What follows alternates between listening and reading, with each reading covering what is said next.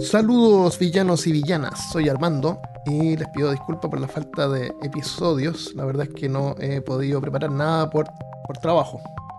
Así que cuando pueda, cuando sea posible, vamos a publicar algo nuevo.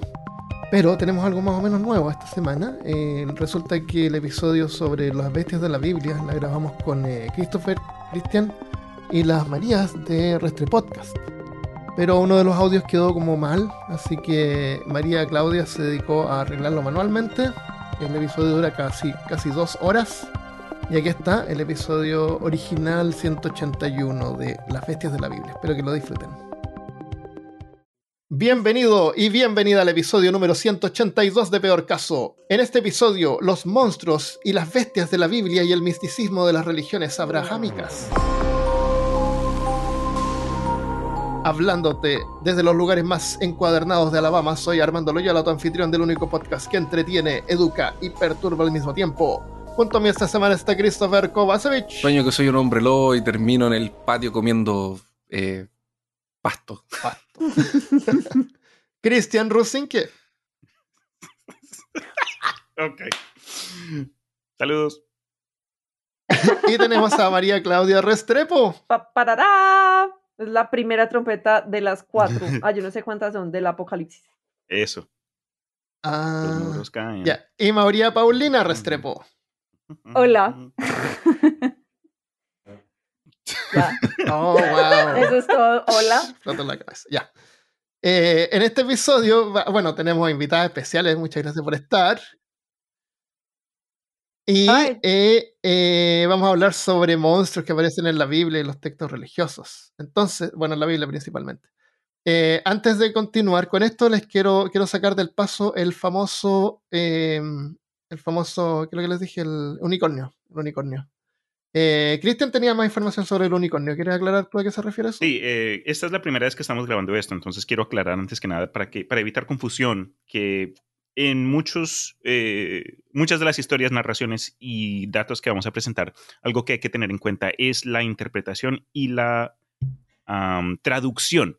Entonces, como dijo Armando, hay una que otra, creo, una referencia acerca de un posible unicornio, pero la verdad fue confusión porque por lo que entendí yo, revisando datos online, cuando se mencionó en su versión hebrea, a lo que se refería no era necesariamente el unicornio como lo entendemos en el sentido moderno de la fantasía, pero más a, un término de estos bueyes, vacas, toros antiguos de los que ya están, son están extintos, sí, extintos, que se llaman los aurochs.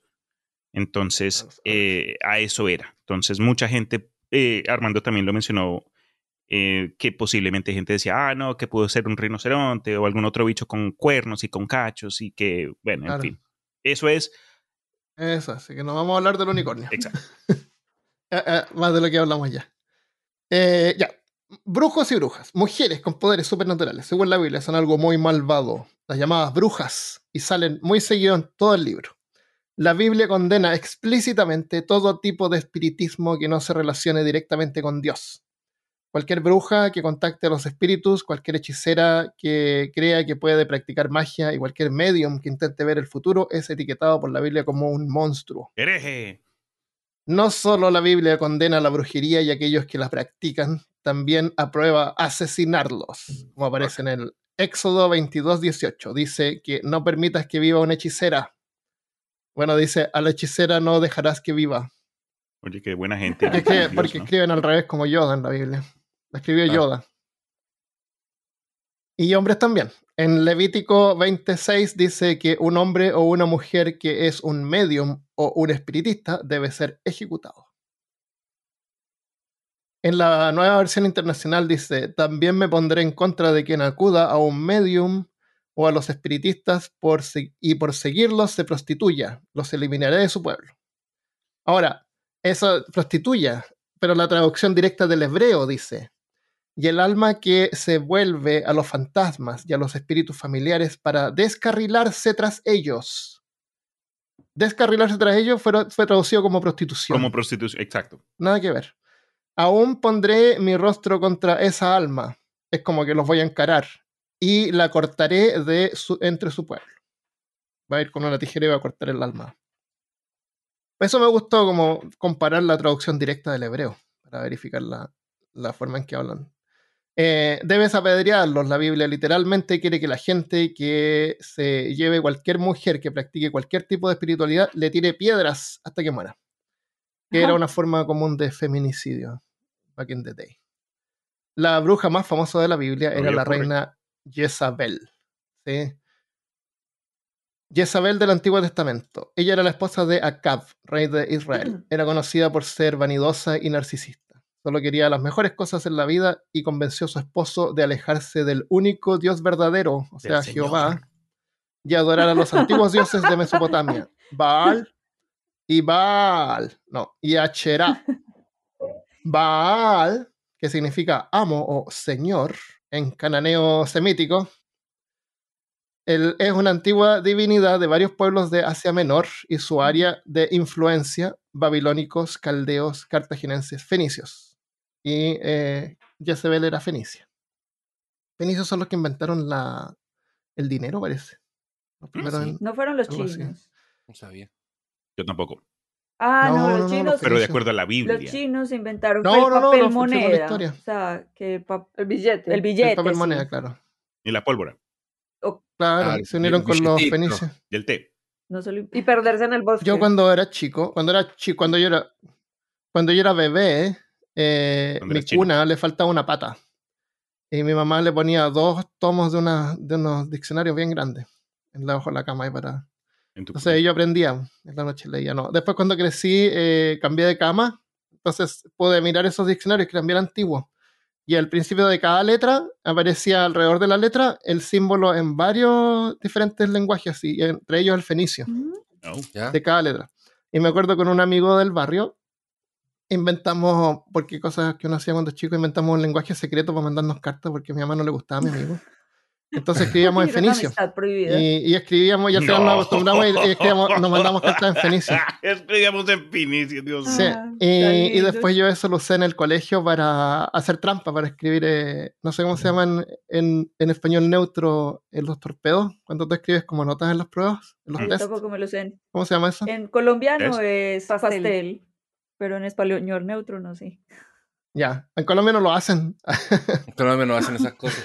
claro. Sí, de sí, eh, lo hacía así. Y una vez un compañero, después, años después, ah, ya, años después un compañero del colegio, que era su amigo mío, me vio escribiendo eso y yo le dije que no le iba a decir, pero que él si quería podía descubrir cómo era. Y descubrió, pues se puso a mirar así las de las cosas así más cortas que tienden a, a, y él solo descifró eso. Y después lo empezamos a usar también. ¿Todavía? Y después eh, la historia continúa.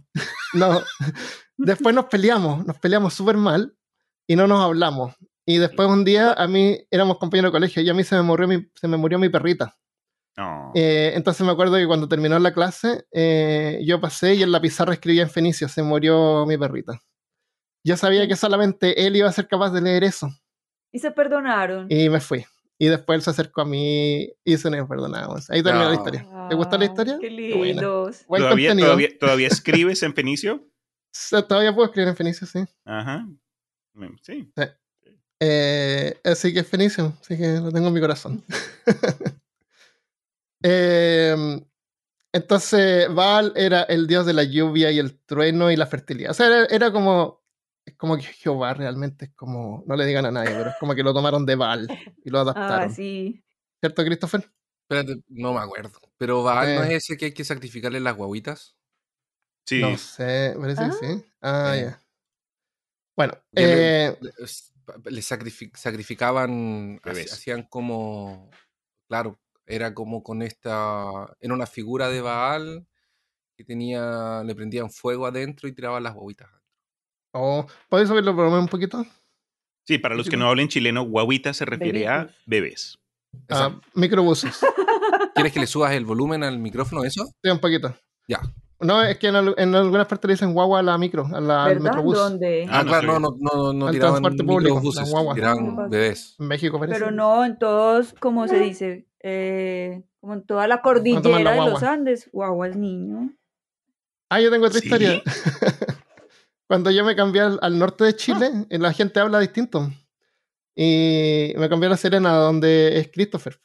Y cuando yo llegué allá, la gente le llama a embarcarse cuando se va a subir al bus. ¿Te acuerdas, Christopher? Sí, sí. Pero yo no sabía, yo pensé que esa gente vivía como en una isla por ahí y iban a tomar un barco. sí, sí, sí. Y decía, wow, yo no he visto, no había, no había Google Maps en ese tiempo, y decía, debe haber una isla por ahí y la gente siempre se va a embarcar. de tierra. Sí, la gente dice embarcarse, es verdad. Viven en islas.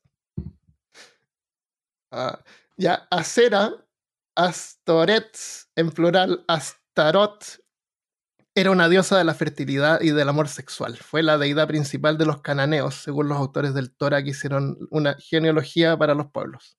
Los cananeos eran descendientes de Canaán, eh, el nieto de Noé, el que fabricaba barcos. Jezabel, claro, el que se embarcaba. Jezabel también era una hechicera que practicaba la magia, así que para castigarla, Dios se aseguró que la arrojaran por la ventana, la pisotearan los caballos y luego se la comieron los perros callejeros. Aparece en Dos Reyes, 90-30. Parece que es Dos Reyes, no es Reyes, Dos Reyes. Cuando Jezebel se enteró de que Yahú estaba representando, estaba regresando a Yazreel, el lugar donde vivían, se sombreó los ojos, se arregló el cabello y se asomó por la ventana. Al entrar Yehú por la puerta de la ciudad donde desde una ventana gritó, ¿Cómo estás, Yehú? Simri, asesino de tu señor. Haciendo referencia a un golpe de estado por Simri, quien había matado al rey Ela, el cuarto rey de Israel, y todos los demás aspirantes al trono. Jezebel sabía que Yehú también había conspirado contra su rey. Así que furioso por el insulto, levantó la vista hacia la ventana y gritó, ¿Quién está de mi parte? ¿Quién? Entonces se asomaron dos o tres oficiales, o eunucos, dependiendo de la traducción, y Jehú les ordenó, tiradla de ahí. Y así lo hicieron, y su sangre, la tiraron por la ventana, y su sangre salpicó las paredes. Esto, esto sale en la Biblia. Yo le cambié un poquito el lenguaje, pero para que se entienda mejor. Y los caballos que la pisotearon. Luego Jehú se sentó a comer y beber y dijo, ocúpense de esa maldita mujer denle sepultura, pues era hija de un rey, supongo, que era igual era una, una princesa. una aristócrata. Una aristócrata. Pero cuando fueron a enterrarla, no encontraron más que el cráneo, los pies y las manos de Jezabel. Cuando le contaron a Jehú, él les dijo: Se ha cumplido la palabra del Señor. Dio a conocer que Dios dio a conocer por medio de su siervo Elías de Tisbita, que dijo: En el campo de Jezreel los perros se comerán a Jezebel te va rapeado en ese momento. De hecho, el cadáver de Jezebel será como estiércol en el campo de Jezreel y nadie podrá identificarla ni decir, ni decir esta era Jezabel. Prem, esa es la historia de la bruja Jezabel. Qué bonita la Biblia. Qué bonito, sí, lindo. Parecía historia de Game of Thrones, no sabía si sí, es que se mataron entre ellos, sí, venía como más de antes. Uy, pero es que... Las matanzas. O sea, es más miedosa la historia que la bruja. Sí. sí, definitivamente. ella se pintó la cara. y, se puso el pelo bonito. Y super gore también. Bueno, y le, insultó también, pues sí, casi que le dijo, tus hijos son todos bastardos. Una cosa así. Claro. sí. que lo tiene por la ventana. Eh, vi una película que se llama Tale of Tales, que no es nueva, eh, pero es como bien buena. Y aparece ahí una bruja que la tiran por la ventana y la, la, mujer cae en unos árboles y no se muere. No era bruja, pero ahí aparece una bruja. Y la. ¿Por qué la.? Bueno, no, cortemos esa parte, no olvídalo. No, es como. me suena como esos exámenes que hacían eh, durante los Salem Witch Trials de que botémosla por, por la ventana. Si sobrevive, oh, es bruja. Si se muere, no es bruja. Bueno, les cuento mientras se reconectan. Eh, el, había una mujer que era bien fea, una vieja, pero cantaba súper lindo y el rey la escucha por la ventana. dice, oye, ¿quién es dueña de esa voz tan hermosa? Y la mujer como que lo ve y se esconde en la casa. Pues. Entonces el, rey baja y le toca la puerta, así, ay, quiero conocerte. Y la vieja era horrible, pero tenía bonita voz. Entonces le dice, no, no me puedes ver, eh, ven en una semana y te, mostraré mi, no sé qué. El rey le manda regalos y cosas. Y al final le dice, ya, pero eh, voy a estar contigo, pero tiene que estar todo oscuro y no me verás. Así que va así como de noche todas ocultas y, tienen relaciones ahí en la cama. Y, después en la mañana cuando el rey despierta y ve que es una vieja fea, la tira por la ventana. Y, cae en el bosque y la encuentra una bruja, pues, y la bruja la, le hace un hechizo así, y le, de hecho la abraza y le da a mamantar. Y, la, y se convierte en una joven hermosa. Ah. Y el rey la encuentra pues, en el bosque y, se casa con ella. Y después ella lo bota a él por la ventana. Ah, no sé, porque tiene que ver la película a ver qué pasa. Esa es la segunda Tenía una hermana también. Se llama Tale of Tales. Es bien buena. La cola de colas. La historia de todas las historias. Ya. Eh, les conté solo eso porque se habían caído las Marías, pero ya regresaron. Sí, ya. Vale. También. La salida la conexión, ya. Entonces, eh, María se nos va a contar sobre ángeles. bueno. Los Ángeles. Sí, en California. No, no eran los de Charlie. Bueno. Ah, espérate. los Ángeles de Charlie. Ay, esto era un episodio de la Biblia. Sí, no me llegó el Ay, la cagué. Los Ángeles de Carlos. bueno, de Carlos Dios. Eh, bueno, sobre Los Ángeles hay una, como una, ¿qué? ¿Cómo se llaman las corrientes religiosas? ¿Las corrientes? Religiosas. Alterna y directa. bueno, como una doctrina, pero es que esa no es la palabra, que es la angelología y se dedica al estudio de los ángeles. ¿Listo? No, esos no son los que hablan con animales. Los angelólogos. Ah, ok. Sí. No, pues yo no sé, estudian los ángeles. Bueno, bueno en todo caso, eh, los... Que le hablan a los animales. Hay una gente que cobra por hablarle a los animales. Es en serio. ¿Yo le puedo hablar a los animales? Sin cobrar. Pues, todos podemos hablar a los animales. Estás perdiendo plata. Estás perdiendo plata porque. Eh, tengo que aprovechar. Es eso que estás buscando empleo, Armando. Mira, pon atención, anota. Ya. Doctor Dolittle. Bueno, no, porque Armando se parecía a Jackson Galaxy así tangencialmente. Ah, le hablo a los gatos. Puede ser una familia de estrellas. ¡Oh, Dios mío! así debe jugar de bolos. Bueno, lo atinaste. Volvamos. Armando Vers. Perdón, perdón. Ya Armando Verso. Eh, bueno, los ángeles están jerarquizados, ¿cierto? Y mm. eh, dentro de esta disciplina de la angelología fue que le pusieron alas y carita de bebito, bebito a los ángeles y fue que le pusieron alas a los dioses griegos Hermes, que es el de la, pues el mensajero, y a Eros, que es Cupido, ¿cierto? Originalmente, pues no tenían nada. A alguien le gustaban las alas mucho. Ajá. Es, como, es como que alguien le pone ojitos o, o, bigotes a los dibujos. Mm. ¿Qué tipo dibujaba alas? Eso, pero se quedaron así. Pues de este tipo no, como los de la angelología. bueno, eh, los ángeles fueron creados por Dios antes de Adán y Eva y por eso se consideran seres superiores. Entonces, en la primera jerarquía están los serafines, que son los que yo he visto mucho últimamente como si los ángeles fueran como los representan en la Biblia, son estos, que son... bebés. No, los serafines tienen seis alas y están como polillas. Ah, perdón, los querubines son bebés. Eh, sí. En realidad los querubines no son bebés, ya vamos a llegar ahí. Tampoco. Mm. Eh, tienen seis alas y revolotean como polillas alrededor del trono de Dios. Estos son los de la jerarquía más alta, ¿cierto? Los mencionan en el libro de Isaías. Y ah. encima de él estaban serafines. Cada uno tenía seis alas, con dos cubrían sus rostros, con dos cubrían sus pies y con dos volaban. Y el uno al otro daba voces diciendo, Santo, Santo, Santo, llave de los ejércitos, toda la tierra está llena de su gloria. O sea, estaban ahí para Repetían eso todo el tiempo. Sí, nunca tiempo. Y, otro, y los otros revoloteaban todo el tiempo. Qué molestos los, los ángeles. Sí, sí, los serafines. Em, estos ángeles, estos serafines los vio el rey Osías cuando se murió y uno de ellos fue con un carbón encendido que cogió del altar, se lo puso en la boca al rey, pues a Osías, y lo limpió de sus pecados. Uy, qué dicha. Qué buena manera. Sí. Pues Qué bueno que a Isaías también le hacen eso porque como que se supone que está en presencia de Dios y es indigno de hablar delante de él. Claro. Entonces ahí le hacen eso también a, Isaías. Eh, el Isaías es el que tiene la descripción más grande, o sea, como más detallada de ángeles en realidad, que son esos bichos raros.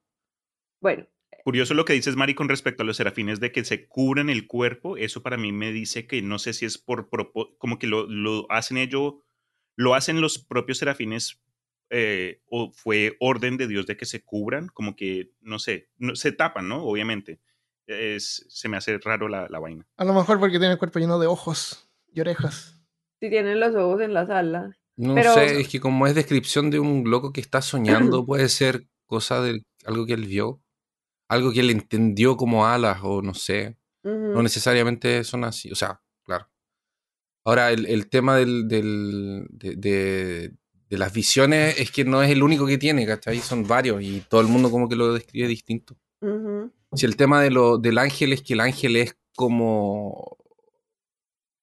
E, es, es un enviado, entonces cuando salen ángeles en la Biblia, generalmente tienen forma humana. Y si ellos cachan que son ángeles, porque no sé, por algún motivo.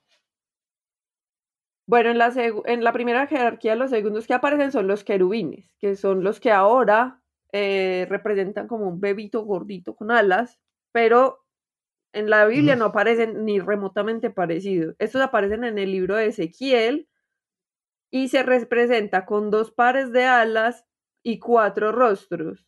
El de un león, que representa a todos los animales salvajes, el de un buey, que representa a los animales domésticos, un humano, un rostro humano que representa a la humanidad, y el rostro de un águila que representa a las aves, pues como los animales que vuelan.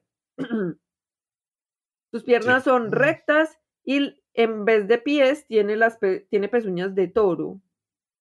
Pero como pezuñas de toro, de ese toro que hay en Manhattan, que es como de bronce, así. Pues no de un toro de carne, sino de un toro de bronce. Eh, es como una quimera santa, digamos. Y cuando, no sé, en algún punto les dijeron eso está demasiado monstruoso, entonces ahí los volvieron los niñitos gorditos pero antes, en la Biblia aparece Es muy complicado dibujar eso. Sí, yo creo. no. Te podría cobrar menos si fuera algo más simple. No, sí, le podría cobrar menos. Además, como son los recordatorios de las primeras comuniones, entonces, pues iba a ser un poquito raro darle... Te ponen los medio monstruos.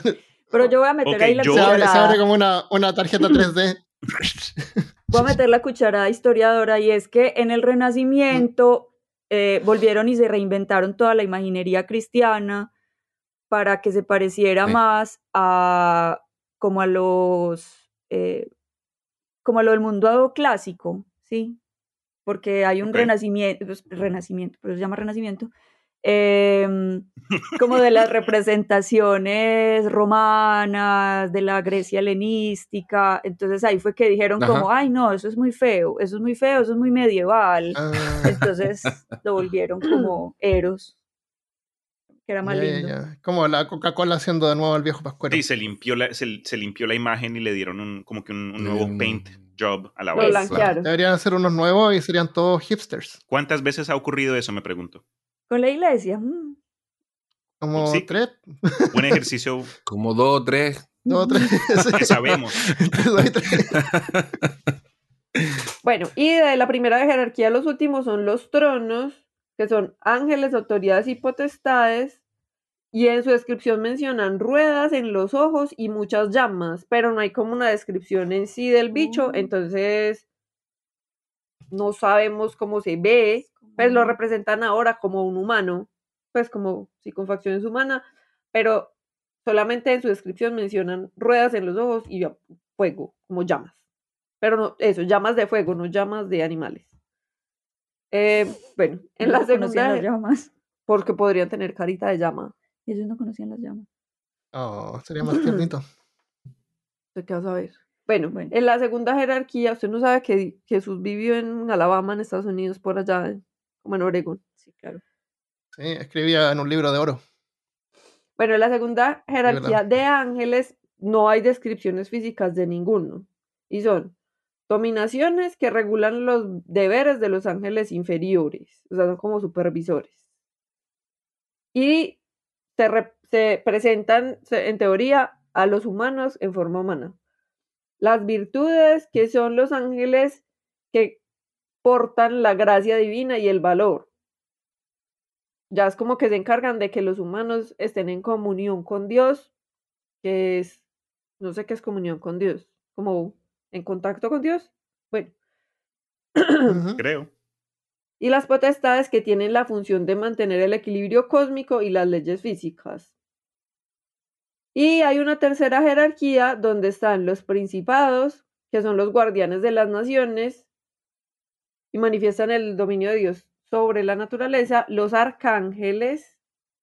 Eh, estos son los ángeles de la guarda de las naciones y los países. Yo no entiendo eso muy bien. Y se, como que ayudan a solucionar problemas políticos, militares y comerciales de los humanos. Mm. Oh, mira. Esto me parece una corporación más que un Reino Unido, más que el Reino de los cielos. Dios Corp. Dios Corp. Y los de... Como que va a eh, llegar alguien con una maleta tocando tu puerta, tocando la puerta y con. Que le ayude, señor. Como con gabardina. bueno. Y cuando los promueven, tiene que meterse una máquina que los, que los eh, eh, evolucionen como Pokémones. Eso, eso. Y, Te llegado y, tú le dices, bueno, la verdad es que tengo un problema económico. No, es que eso no es mi sector, mi sector es guerras. Así que vamos a tener que pasarlo con otro visitador. que tenga buenas tardes. Sí, como le voy a programar una visita con el arcángel. Con el arcángel Uriel. Bueno, y los de rango más bajo son los ángeles, como ángel raso, que mm, su misión es dar alabanzas y adoración, muy importante pues como para el ego de Dios, ¿cierto? Sostiene otras funciones que la iglesia sostiene, que ellos, señor, sostienen. Pues, no, que según la iglesia ellos, sí, sí, sí, ya, es uh, traer la ley de Dios al pueblo, ejecutar los juicios de Dios sobre sus enemigos y juntar a los elegidos en la segunda venida. Esto es en Mateo, como ya en el Nuevo Testamento. ¿Untar a los elegidos? Jun. Sí, juntarlos. No untarlos. Ah, juntar, gracias. Gracias, También podrían untarlos. Y asistir. Y cosas. Y como que ayudar a la coordinación del juicio final. O sea, también aparece es bastante corporativo. Bueno, por acá los blancos, por acá los indios, por este lado. Dios mío. Bueno, y dentro del grupo de los ángeles está una variante que es el ángel de la guarda. Y Dios es uno como que le pone Dios a cada persona eh, también son. ¿Esto viene por planes? Así como me da un. me da un plan familiar, por favor, con tres ángeles de la guardia, uno de las naciones y dos potestades. y, y un arcángel, el arcángel militar, por favor, porque se quiere ser policía. Sí, claro. Eh, bueno, pero los, los, ángeles de la guarda no pues se, se, se representan como espíritus invisibles, o sea, no se representan. O es el más barato de pintar. luz. Sí, el más barato obviamente es el, ángel de la guarda. y ya, esos son todos los ángeles, pero de los únicos que hay como descripciones son los de la primera jerarquía, como descripciones físicas, monstruosas, quiméricas, son los de la primera jerarquía. Que hay para abajo son eh. como, o como humanos o invisibles. Espuma de eh. mar, como la sirenita. Y cada uno es una triada, porque son tres, tres de cada versión. Ajá. Excepto en la Biblia salen cosas de a tres. Acá. Dicen supuestamente que cuando viene a la jerarquía de los ángeles, los que son más lejanos de Dios son los ángeles de la guarda, porque están tan cerca, tan cerca a, a nosotros que pierden como esa divinidad hasta cierto punto, entonces son los menos respetados, los más baratos, como dijo la Mari. Claro, como la película del, Nicolas Cage, que él es un ángel. ah, enamorado. Ah, mira, te puedes disfrazar de ah, ángel con esa ah, cosa. sí. Muéstrale la. Ahí. Ahora eres un ángel. Está mostrando una. Va portada del episodio. Está mostrando una. Cristian se compró unos pantalones de Nicolas Cage en internet y le llegó una frazada de Nicolas Cage. No, hermano. sí, así tal cual. no le llegaron los pantalones, le llegó con una capa. una cobija de Nick Cage. Una cobija de Nicolas Cage. Yeah, thank you, baby. Ay, qué risa. Muy genial. Uh, hablando de Los Ángeles, antes de que pasemos, ese ya, ya se volvió hasta como un meme, ¿no? Ese concepto de que la interpretación romántica de lo que son, que la persona divina, que son tan hermosos, yo no sé qué vaina, pero cuando se va al texto, a la Biblia en sí, es como que antes de que se les aparezca el hecho que tienen que comenzar con una advertencia, ¿quién se aparece al frente de una persona y dice, oye, no tengas miedo? Y después se prende el ojo, le salen las alas. Soy el mensajero de nuestro Señor, alabado sea Él. Y uno es como que, Dios mío. ¿Qué No, asusta a cualquier persona. Sí, pero esos no se te van a aparecer, pues se te van a aparecer los de la jerarquía más baja. Ah, los son rayos de luz. Eh, los eh, serafines son los, baratos. ah, los serafines se le aparecen a la gente. Sí, los serafines. Esos fueron los que, bueno, en fin. Los que se supone que esos fueron los que vio Isaías. Sí. Ah, Pero los vio cuando llegó al cielo. Pues... Los vio en el cielo. No, no son los que Estaba soñando. Había tenido una, estaba teniendo un despierto. Mm. ¿Qué pasa cuando los ángeles se mezclan con la gente? muy buena pregunta. ¿Se enamoran? No Supernatural son amigos. ¿Se enamoran o de fresa?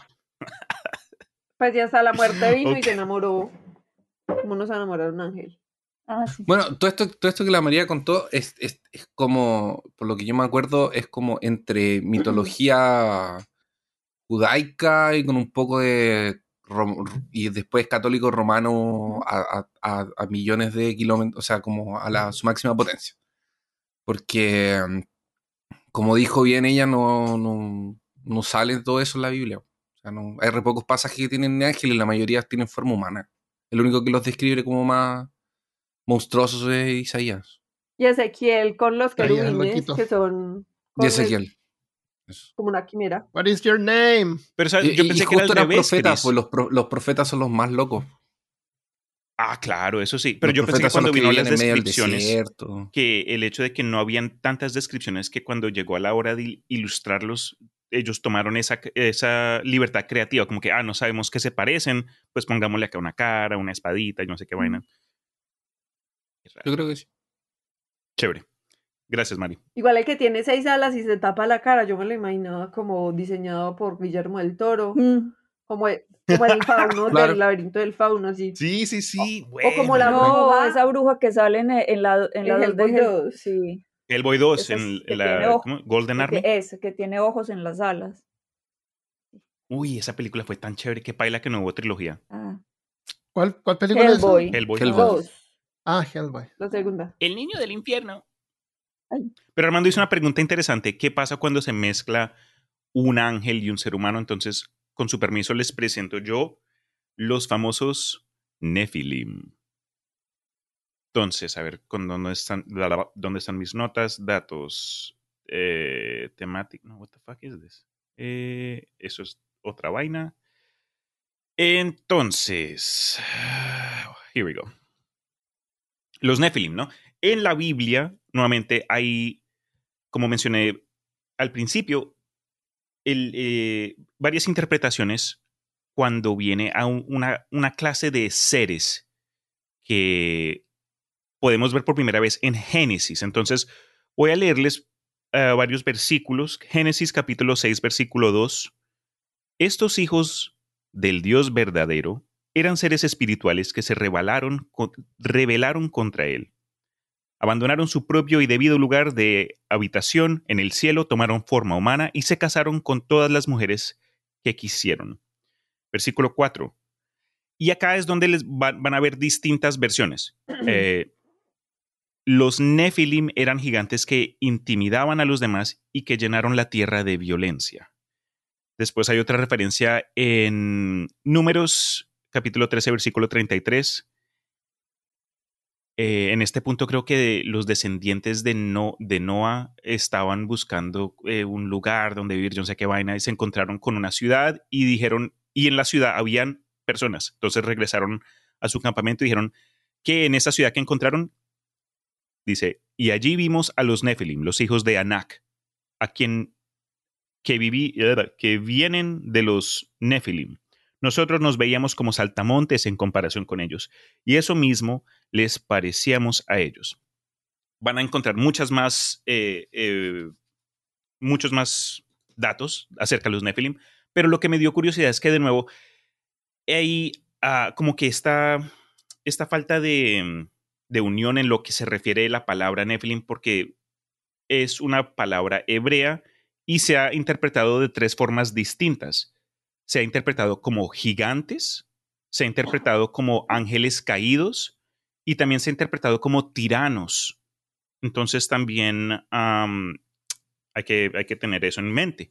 Pero si se, se traduce la palabra hebrea al lenguaje contemporáneo, el Nephilim eh, significa algo como que los, los que fueron. Ah, fuck, acá lo tenía. Los que. ¿A quién vas a llamar? Ah, los Nephilim. No. Ah, era como los caídos, sí. Era una, una, palabra que decía alguien que perdió eh, un valor de pronto y que fue rechazado de pronto, que fue votado. Yo no hablo hebreo, si ustedes saben más que yo, por favor, corríjanme. Pero algo también, aparte de los Nephilim, que creo que es importante mencionar, es que mucha gente, especialmente estos eh, eh, conspiracy theories eh, y todo este, toda esta habla de fucking ancient aliens, quieren interpretar a los Nephilim como los Anunnaki, pero eso es otra vaina totalmente. No son, no, en la Biblia nunca hay mención de Anunnaki y hay que tenerlo en cuenta. Te pregunta María Peque, ¿qué es un Anunnaki? Los Anunnaki son una deidad mesopotamia, mesopotámica ah, y es, es, el dios, es el dios de una religión, de otra religión. Entonces. Eh, Pero los Anunnaki no eran reptilianos. Nunca se refieren como reptilianos en, en los textos babilónicos, solo se refieren que son unas, unos seres que vinieron de arriba y que crearon a los hombres para, para, para, minar oro, porque ellos se dieron cuenta que en el planeta Tierra había mucho oro. Eventualmente, o se, unos se fueron, arriba, otros se fueron abajo. Y bueno, eso es, eso es como que el medio resumen rápido rebuscado de los Anunnaki. Pero es un tema interesante porque el estudio de religiones y estas deidades es vaina que, bueno, cada loco con su cuento. Mm, ya, listo. Eh, si me permite, me gustaría hablar un poquito sobre lo que llaman gigantes, porque salen gigantes en la Biblia. Entonces yo me pregunté, ¿qué tan grandes son estos gigantes? Bueno, y tú dijiste que parecían grillos. Pero si tú vas a mirar los gigantes, por ejemplo, Goliat en la Biblia dice que su altura era de seis codos y un palmo. O sea, seis codos de la punta de los dedos hasta el codo, me imagino yo. Como un metro. Ok. Y un palmo, que son como unos 15 centímetros. Seis codos y un palmo debe haber medido seis metros. ¿Cuánto es un codo, Christopher? Por, por ahí 50 centímetros. Depende. 50 centímetros, claro. Eran grandes, pero no eran, no eran así como gigantescos del puerto de una montaña, eran como personas más altas. Como los de Game of Thrones. Otro... Ah. no, esos eran enormes. No, esos eran enormes. Claro, son como un poco más grandes. Eh, pero también los tratan de héroes, pues sale que estaban en la tierra de aquellos días también después de eso, cuando los hijos de Dios se unieron a las hijas y les engendraron hijos. Ellos eran los valientes de la antigüedad, los hombres de renombre que ya estaban en la Tierra cuando el ser humano comenzó a esparcirse. Los, de nuevo hablando de, ah, los, de los Nephilim, que los Nephilim ya, existían en el planeta. Los Nephilim parecen, no tienen poderes, parecen como los titanes de la mitología griega. Pues puede ser porque son más grandes, entonces son más poderosos por tamaño. Pero no, no, no sale en ninguna parte que tengan algún poder mágico. Eh, y eso supone que a Dios no le gustó esto y es como una de las razones por la que inundó el mundo, para deshacerse de los Nephilim. Entonces, después de Noé ya no existen los Es que Dios es como Saturno. Se come los hijos, los encierra. Celoso, agridulce, siempre está como que si no soy yo, no es nadie. Sobre todo el del Antiguo Testamento. Claro, ¿no? Sí. Bueno, eh, ahí, hay jugo. Para quienes les llama la atención el tema de los Nephilim, vayan y busquen, porque yo sé que de ahí me eh, trabé un poco. En el, en el juego Diablo, no. En el juego Diablo 3, ¿no es Nephilim el personaje? Aparecen ángeles. Sí, pero a los Nephilim había un, tipo de ángeles que eran Nephilim. ¿Te acuerdas que había que ir a buenas ruinas? Cuéntanos. Ahí aparecen los Nephilim, sí. Em, el Behemoth. El Behemoth en el Antiguo Testamento es un poderoso animal herbívoro que se describe en Jobs 40 días, como sus huesos son barras de bronce y sus piernas parecen barrotes de hierro. Entre varias leyendas judías, una relata que los justos serán testigos de una batalla espectacular entre el Behemoth y Leviatán en la era mesiánica, y luego se deleitarán con su carne. En las religiones abrahámicas, la era mesiánica es el periodo futuro del tiempo en la tierra en el que el Mesías reinará y traerá la paz y fraternidad universal, sin ningún mal. Muchos creen que habrá tal edad, algunos se refieren a él como el reino de Dios, consumado o el mundo venidero. Eso es en el Antiguo Testamento. Algunas fuentes identifican al Behemoth que habita en el pantano y no se asusta con el turbulento río Jordán como un hipopótamo y al Leviatán como un cocodrilo o una ballena o una serpiente. Es como que en algunas partes aparece el, el Behemoth representando a la, a la tierra y el Leviatán representando al agua. Eh, Job describe al Behemoth como una gran y terrible bestia del tamaño insondable y fuerza sin igual. Lo interesante es que en la Biblia Job parece estar familiarizado con la criatura que es imparable y furiosa, que no la pueden cazar. Se describe como un comedor de plantas que vive cerca del agua y músculos ondulantes o crespos, como si estuviera describiendo un hipopótamo, pensando en que la cubierta son músculos. Nadie puede cazar al Behemoth, eh, a diferencia del Leviatán, el Behemoth no forma mayor parte de la narrativa de Dios y es señalado para ayudar a Job a recordar su lugar como un ser humano pequeño e insignificante. No se te olvide, Job, eres un, mosquito. Aunque historiadores creen que se trata de un hipopótamo o un rinoceronte, creacionistas cristianos creen que los humanos antes vivían junto a dinosaurios, como en los picapiedras. Creen que el Behemoth representa representa la Tierra y se trata de un dinosaurio, particularmente un Diplodocus o un apatosaurio, que son esos con cuello largo. ¿Y quién es el Leviatán entonces? Bueno, el Leviatán. Bueno, el Leviatán viene de la palabra hebrea, bueno, de una palabra hebrea, que significa enrollado o retorcido. Es una temible bestia marina que se asemeja a un dragón o una serpiente. Es descrito con ojos brillantes, escupiendo fuego y su cuerpo está cubierto de escamas impenetrables. Es increíblemente enorme y se pone furioso ante cualquier provocación. De solo verlo cualquiera se desmaya de miedo y solo puede ser derrotado por Dios. Es como su gato. Claramente. Porque si va a crear un enemigo, se va a crear algo es obvio que solamente. Sí, eh, em, un, mucho tiempo después, o sea, en el siglo XVII, eh, un filósofo, no sé qué, Thomas Hobbes, Hobbes, en todo caso, eh, habla, pues como que retoma, para hablar del Estado, pero retoma pues el mito y dice como, es que el leviatán es una bestia inventada por Dios para volverse em, necesario, ¿cierto? Porque es como se crea, crea el peligro, del que nos tiene ah. que proteger. Ah, o sea, Dios lo creó para... eso dice Hobbes. Sí. Hmm, yo veía otra cosa que opuesta a eso. Que Dios, cuando habla con Job, porque esto también aparece en el libro de Job. Ahora, el libro de Job, primero hay que entender qué es lo que es el libro de Job, que es parte de tres libros, pero eh, ¿van a hablar sobre el libro de Job? No, no, no, pero no Job. Hobbes. El filósofo. El filósofo. Steve Hobbes. Tom Hobbes. No. No. Ah, sí, sí, no, no. Yo estoy hablando del libro de Hobbes de donde sale el, el, ah, Leviatán. El, estaba, la historia es como que estaba eh, Dios en el cielo y estaba eh, el, el Satán. El Satán, así como Satán es como un título, que era el, que estaba ahí, era el Satán de ese momento, de ese periodo, no sé. Y le dice, pues mira qué bien se portan así esos humanos, mira ese Hoff, ese mosquito ahí, qué bien se, se comporta. Y el, el, diablo le dice, claro, se porta bien porque sabe que si no lo vas a castigar.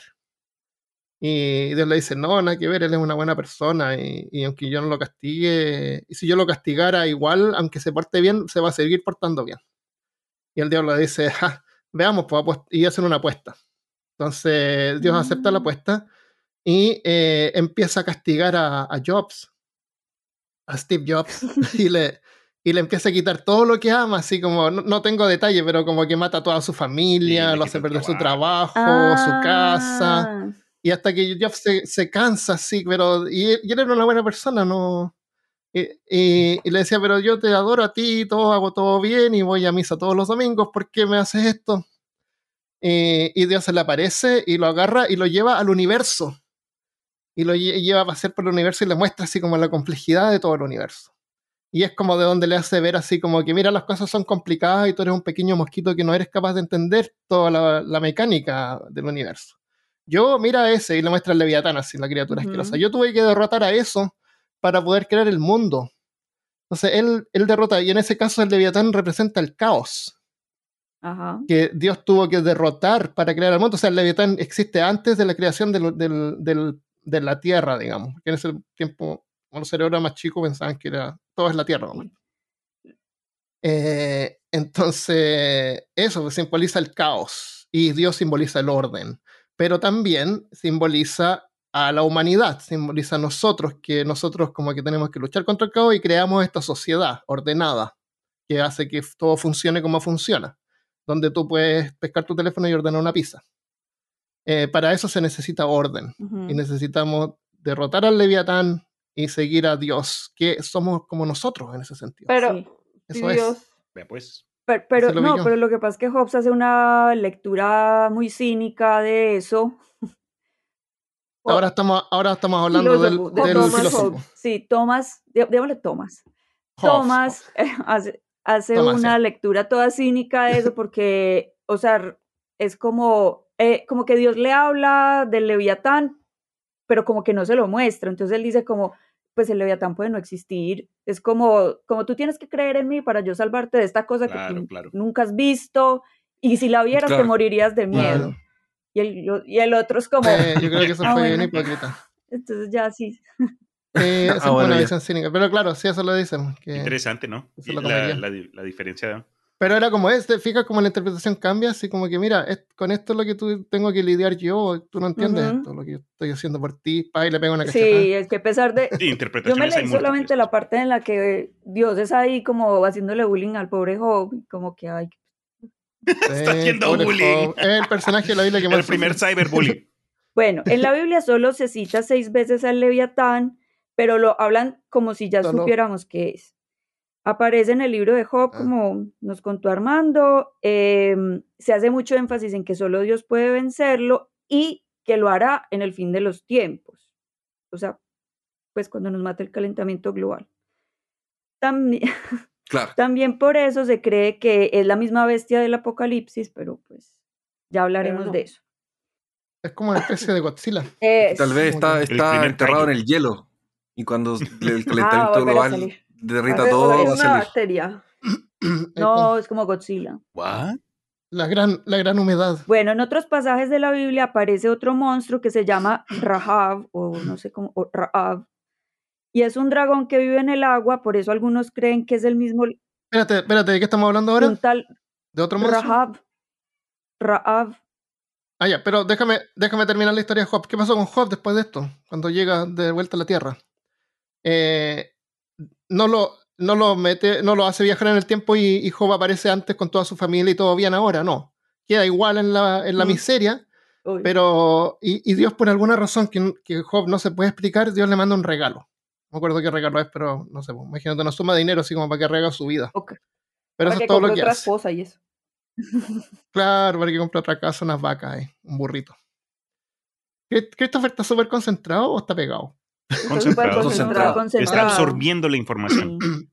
Bueno, ahora eso. bueno, que aparece otro de otro nombre que es Rahab, que creen que es el mismo. Eh, también, ah, también fue, pero este fue derrotado y desmembrado y, se lo, y fue dado de comer a los humanos, a los honestos es. Ah. En el cristianismo, el leviatán es interpretado como un demonio emparentado con Satanás, llegando a, pues, como a intercambiar con él. O sea, a veces hablan del leviatán como si fuera el mismo Satanás. Ah, ok, ok. Em, según dicen algunos, o sea, según interpretan. Yo pensé que Satanás era un gato. ah, hay una canción que dice que Satanás es un negro. Yo lo conozco, yo lo conozco. Pero ustedes no conocen esa canción. Eh, eh, la, la, la, bruja del 71 tenía un gato que se llamaba Satán. Decía, Satanás, ¿estás ahí? Ah, no sé. No me acuerdo, ¿en serio? Sí. Y el, sí, y el gato de la Cenicienta se llama Lucifer. Lucifer. No, pero ese es otro señor. Lucifer. Bueno, no sé. En todo ah, caso. ¿What? la Cenicienta tenía un gato que se llamaba Lucifer. No, no, la madrastra. La madrastra. Tenía un gato que se llamaba Lucifer. Ah. Bueno, Em, en el libro, pues, o sea, la, o Lucy para los amigos. La interpretación del libro de Job es que representa el orgullo, pero yo ya voy a llegar a lo que dijo Armando también del caos. Santo Tomás de Aquino y San Jerónimo lo identificaron como el demonio de la envidia. También se ha interpretado como la humanidad en contra de Dios. El caso es que el leviatán encarna todo lo negativo, lo oscuro, lo pecaminoso, lo que desestabiliza el universo creado por Dios y que hay que combatir a toda costa. En la demonología medieval era descrito como un demonio acuático que poseía a las personas y era muy difícil de exorcizar. Pues por si algo, para que sepan. No se dejen. Hay que llamar a Constantín. Sí. Claro. Sí. ya van a, necesitar dos exorcistas en vez de uno. Durante la Edad de Oro de la navegación, o sea, en la época de los piratas, en el siglo XVII, la palabra leviatán era usada para referirse a cualquier monstruo marino, incluyendo ballenas, pero sobre todo cachalotes. Aunque también se creía que en realidad existían serpientes marinas gigantes capaces de devorar navíos enteros. Se cree que el origen del leviatán puede estar en la leyenda del ciclo de Baal, el dios del que estaba hablando ahorita Armando, que es de la lluvia y el rayo en varias religiones de Medio Oriente, quien, para crear el mundo, ah, no, este no, quien mató a un gran monstruo marino de siete cabezas que se llamaba Lotán. Por la hiedra. Tam, no, no, no. También podría ser. Esa es otra. Esa es otra.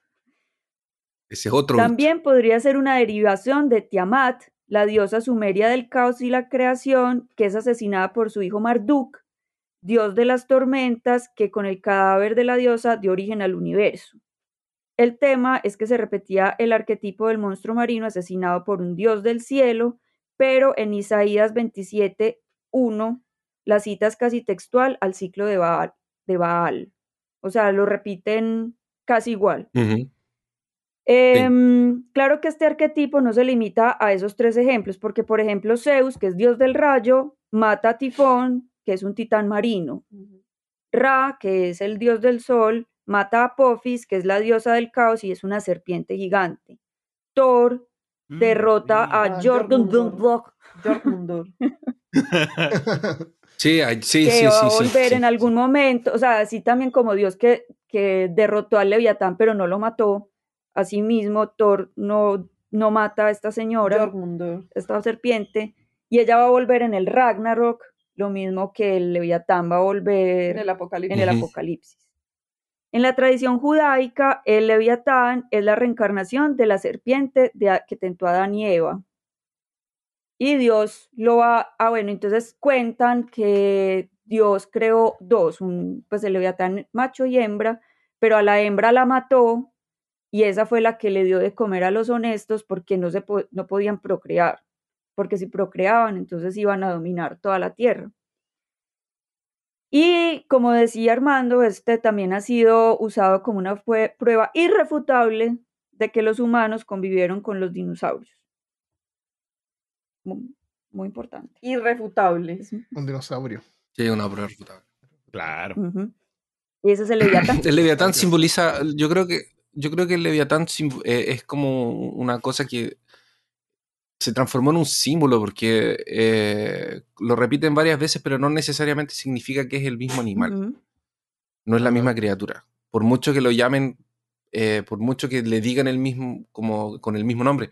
Porque el, tema es que Job, eh, Job viene de, una. de la tradición oral.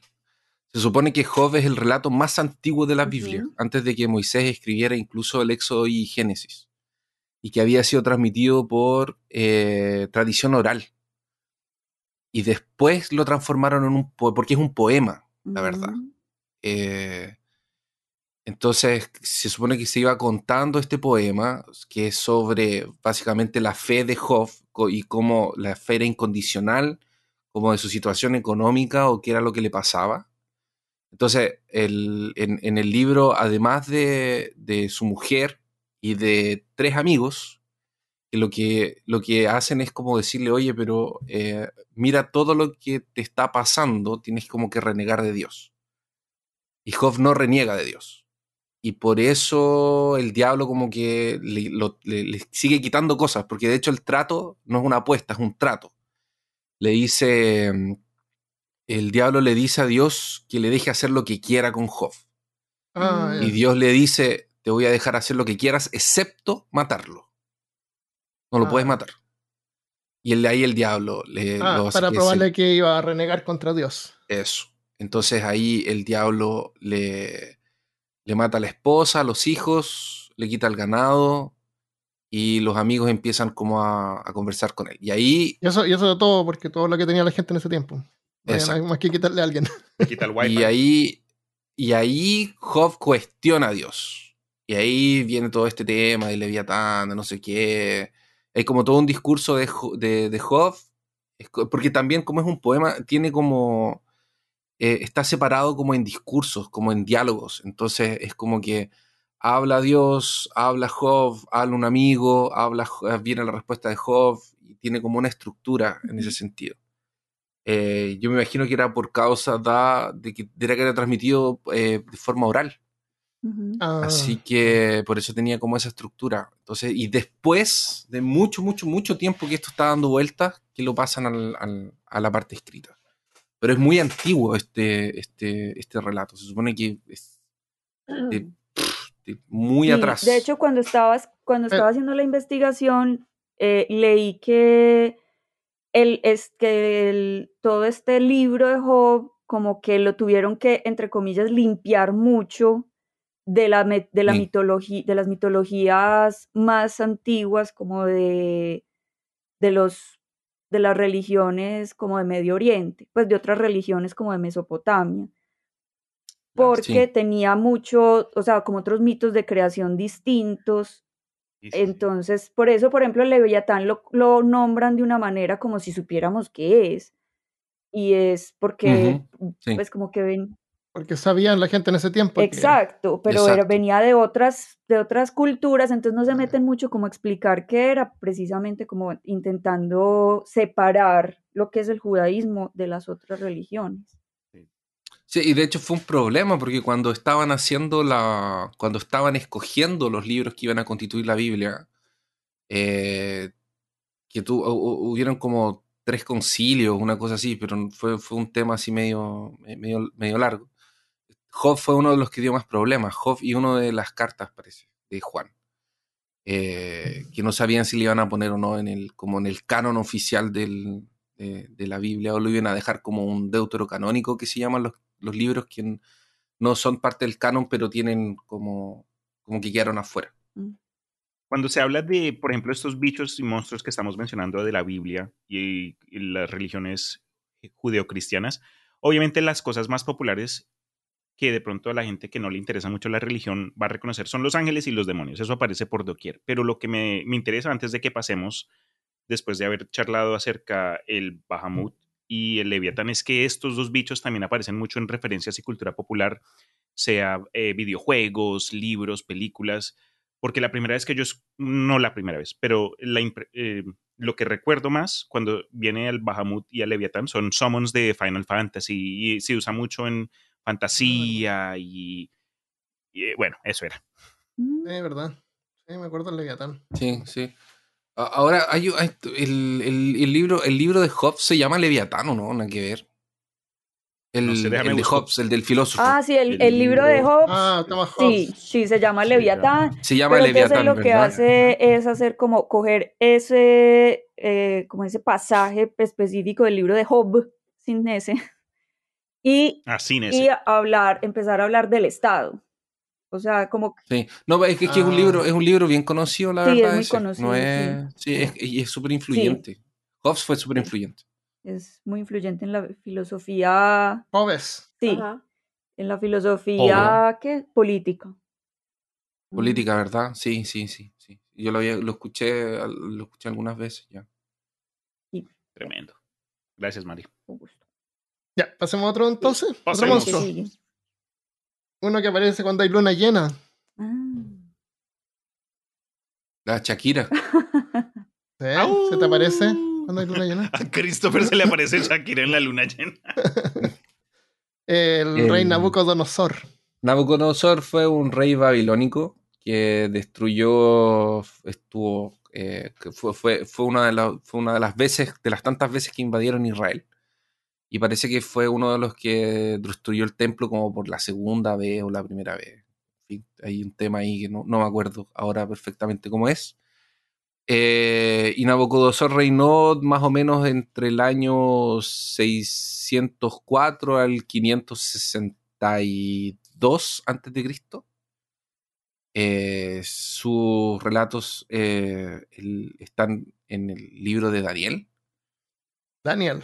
Sí, que Daniel fue un, joven de, de, Israel, porque cuando invadían tierras, eh, en ese tiempo cuando se conquistaban territorios y no se mataba a todo el mundo, se tomaban a los eh, como jóvenes aristócratas o jóvenes príncipes y se los llevaban a la capital para que se para como que se permearan y se aprendieran todo sobre la cultura babilónica y de alguna forma también era para controlar a, la nación de donde de que ellos habían capturado. Son como rehenes.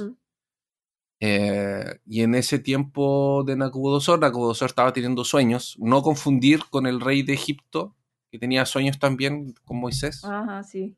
Tenía dos sueños, aquí tenía otros sueños. Eh, no, no era el rey de Egipto. Sí, era el rey. No. Ah, no, pues no, sí, no. No, eh, no, no, no, no, no, no, no, no, era el, no era Moisés, era el ¿cómo se llama este? Isaías. No. Ah, no, no, no, no.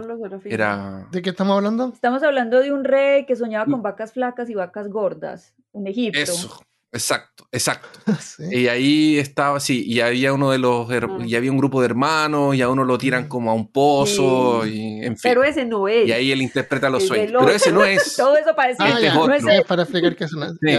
Eh, lo que pasa es que hay una película de eso, entonces no creo que la gente se confunda, como me estoy ah. confundiendo yo. como lo estoy confundiendo ustedes. Pero la cosa es que Nabucodonosor tiene sueños también y él llama a sus magos y a sus intérpretes y sus astrólogos y nadie sabe qué carajo son los sueños que está teniendo Nabucodonosor. y hasta que eh, le toca a Daniel y Daniel va y le interpreta los sueños a Nabucodonosor. Entonces, en uno de estos sueños, Nabucodonosor dice que, eh, de hecho, encontré la cita. Dice en la visión que tuve mientras reposaba en mi lecho, eh, vi ante mí a un mensajero santo que descendía del cielo y que a voz en cuello me gritaba, derriba el árbol y córtale las ramas, arráncale las hojas y esparce los frutos. Haz que las bestias huyan de su sombra y que las aves abandonen a sus nidos. Pero deja enterrados el tocón y las raíces. Sujétalos con hierro y bronce entre la hierba del campo. Espérate, me fui muy atrás. Eh... parece que comía muy tarde, que tenía sueños. sueños tenía sueños. Mm. muy, pasa cuando uno come muy tarde? yo todos los días sueño cosas raras. ¿Y comes tarde? Sí. Ahí está. Ah. Pero es entretenido. A mí me gusta soñar cosas raras. Sí, a mí también. Sí. Eh, desde que eh, falleció mi esposa, he soñado una vez con ella y fue un sueño estúpido estaba ordenando cosas acá y encontré como unas placas de, de un auto Tesla, así como la marca que va como en el auto, así una cosa así como en el parachoque. Y, y Michelle estaba al lado mío y me decía, ah, mira, un día podríamos comprar un Tesla e ir a visitar eh, Nueva York, así, porque siempre queríamos ir a, la, costa este de Estados Unidos. ¿Verdad? Le decía yo. Como que si necesitáramos un Tesla para hacer eso. y eso es lo único que he soñado con ella, pero hasta ahora. ya, lo que pasa es que él tiene el sueño y ahí él es como que lo mandan a, vivir como, como a comer. Eh, aquí está, dice. Eh, deja que se empape con el rocío del cielo y que habite con los animales entre. Esto es el mensaje que viene como del, mensajero que le habla a Nabucodonosor a través del sueño. Deja su mente humana se transforme y se vuelva como la de un animal hasta que hayan transcurrido siete años los santos mensajeros han anunciado la decisión, es decir, el veredicto para que todos los, vivientes reconozcan que el Dios Altísimo es el soberano de todos los reinos humanos y el que se, los entrega a quien él quiere y hasta pone sobre ellos al más humilde de los hombres. Entonces es como que eh, a través del sueño le está diciendo a Nabucodonosor que él no es tan bacán como él cree, que está Dios, que es más bacán y que él tiene como que rendirle culto eh, y Nabucodonosor se niega. Entonces Daniel le interpreta el sueño y le dice, Su Majestad veía que del cielo bajaba un mensajero santo, el cual ordenaba eh, le ordenaba derribar el árbol y destruirlo, y dejarlo enterrado para que se empapara con el rocío del cielo. Y aunque tenía que sujetar con hierro y bronce y las raíces, de este modo viviría como los animales salvajes hasta que transcurrieran siete años. Entonces, este sueño, bueno, pasa un tiempo, Nabucodonosor debe haber tenido como 60 años más o menos. Okay. Y Nabucodonosor vive por siete años como un animal, efectivamente. O sea, lo, que, vi que, eh, claro, él creía en Dios, pero no le quería rendir culto, entonces Dios se enojó. Claro, una cosa así. Lo que pasa es que Daniel de a poco lo iba convenciendo, supuestamente. Y la Biblia dice que su cabello creció como plumas de águila, sus uñas se volvieron como garras, comía hierba como una vaca y vivía en el bosque como un loco. Exactamente. Yo he ido a bosque y nunca me he encontrado con locos, me he encontrado siempre con gente como yo. Loca. o sea, loco.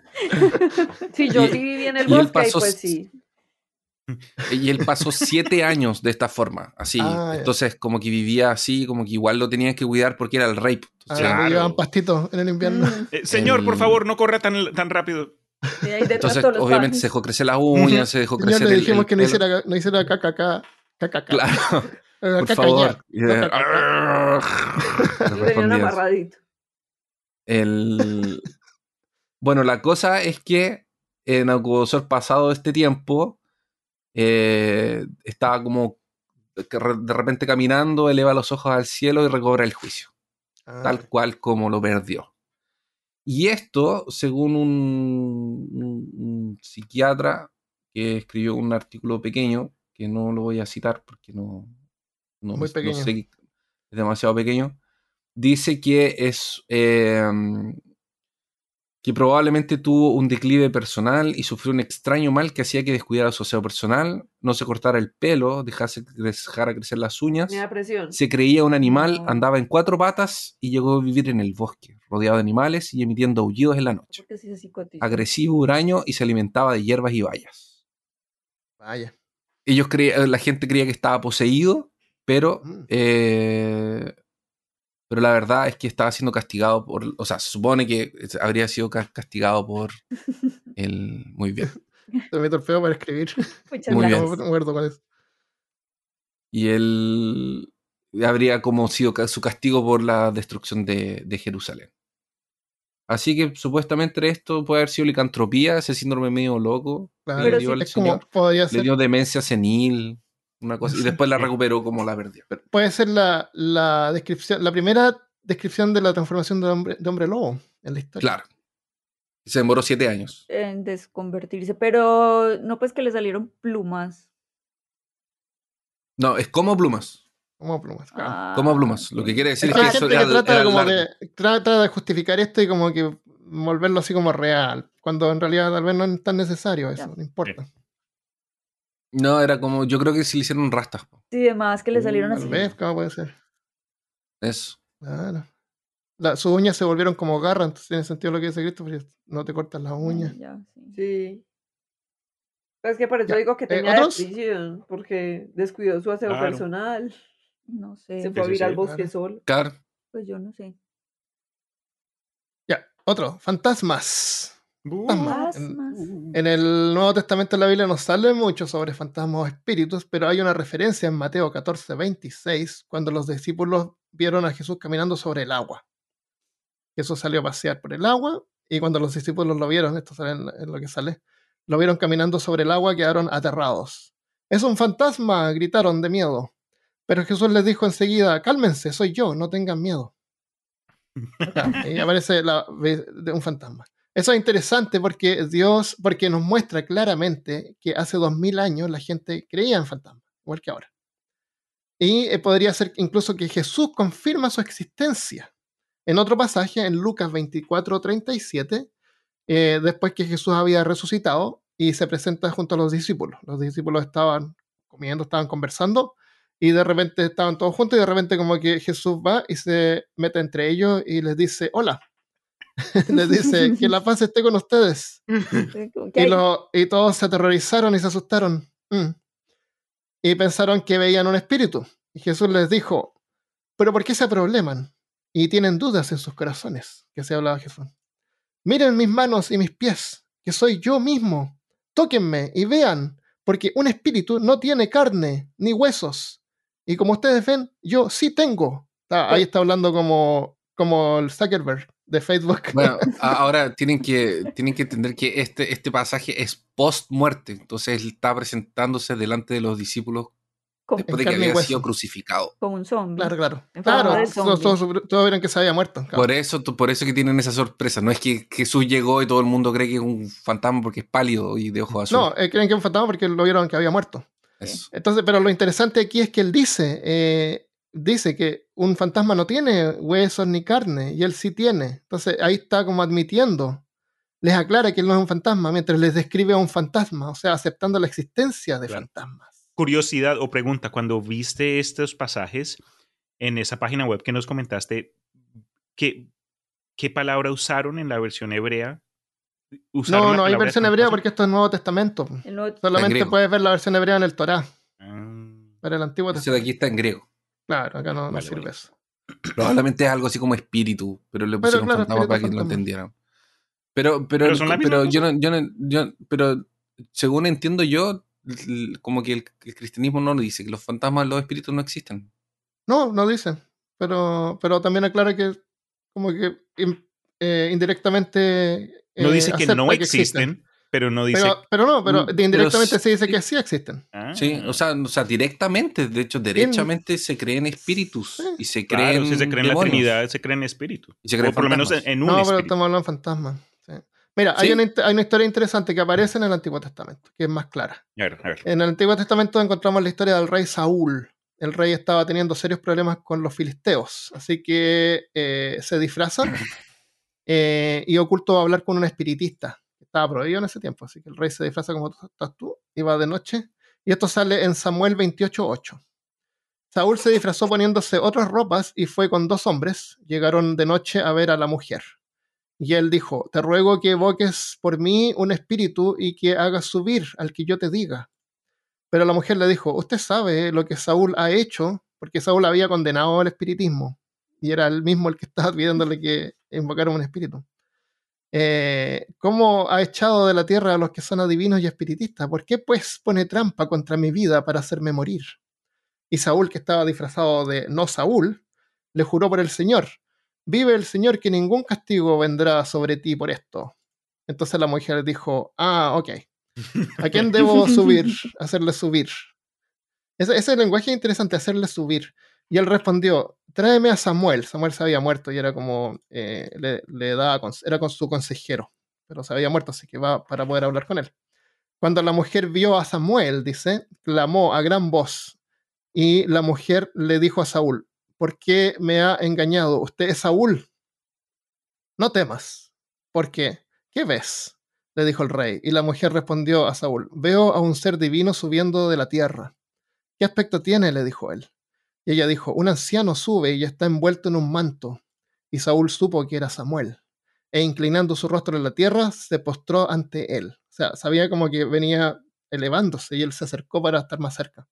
Entonces Samuel le dice a Saúl, ¿por qué me has perturbado haciéndome subir? Y Saúl respondió, estoy en gran angustia, pues los filisteos hacen guerra contra mí. Y ahí siguen conversando sobre la guerra y tratando de que eh, Samuel, eh, de que Samuel le, le dé consejo conversando como fantasma. Entonces esto nos aclara que según la Biblia existen como los espíritus y los fantasmas. Eh, eh, aunque es confuso eso de que subió y que Samuel se sentía perturbado, como si estuviera había estado durmiendo. Y yo creo que la respuesta a esto, una aclaración, aparece en este libro que se llama Pedro Páramo. No, sé si lo han leído ustedes. sí. Lo he escuchado, pero no lo he leído. Ahí hay una, aparece mucho como mitología cristiana y aparece una separación entre lo que es el alma y lo que es un muerto. Cuando alguien muere, tu alma se va al cielo o al infierno.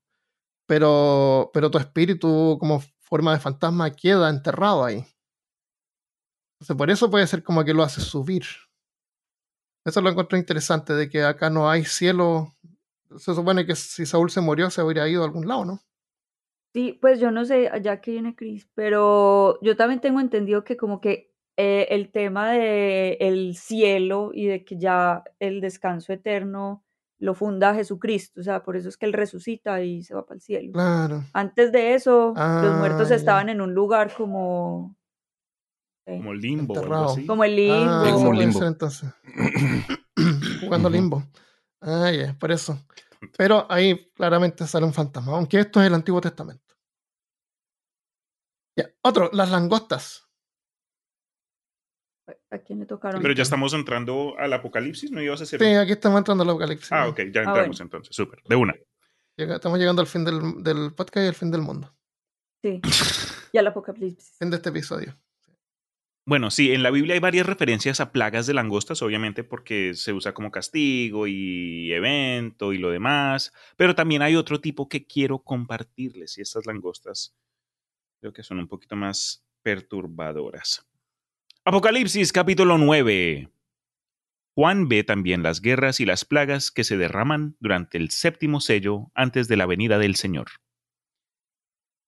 Uno, a ver, ¿cuál di- ya ver. Ok.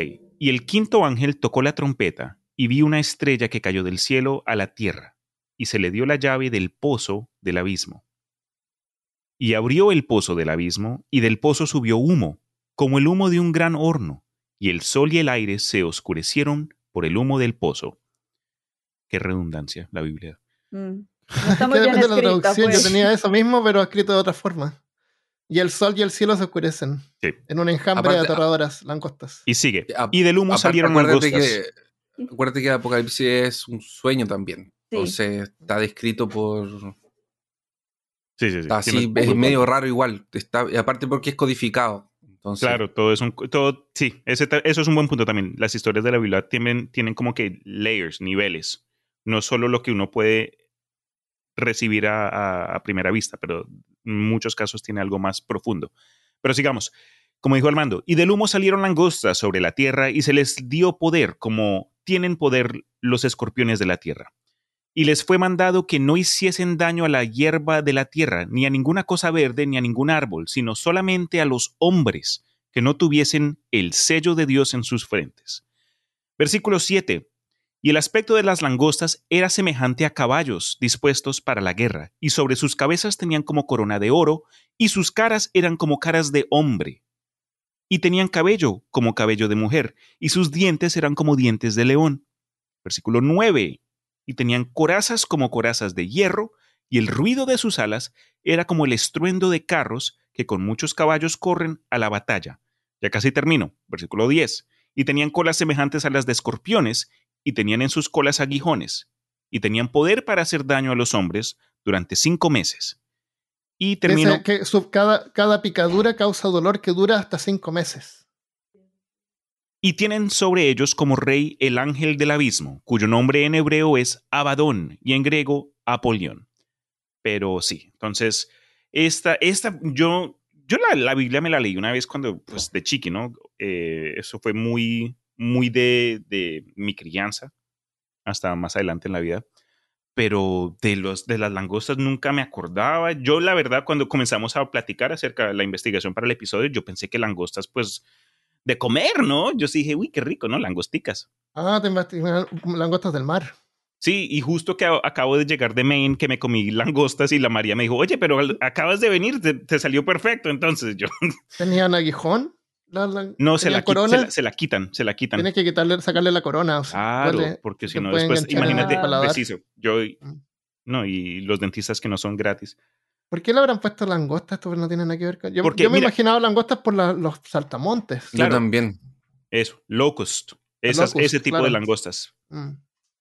Pero lo que se me hizo raro es que los describen con cuerpo de caballo, pero si buscan en Google, por ejemplo, googleemos juntos acá langostas del apocalipsis y aparecen estos bichos, pues obviamente creativos, más eh, raros. La tercera imagen es la que, bueno, acá también la comparto en el chat del Zencaster, pero estas son las que me imagino de pronto son más accurate, pero de nuevo no tienen el cuerpo de caballo. Entonces creo que esa parte de cuerpo de caballo de pronto es más referencia al, al tamaño, no necesariamente a- Ah, a, su sí. apariencia. Entonces, estos bichos grandes con colas de escorpión, caras de hombre, dientes de león y, y cabello como de mujer, esas son la- las supuestas bestias que aparecen en, la- en el apocalipsis. unas quimeras. Sí, otras Mm, son quimeras. quimeras.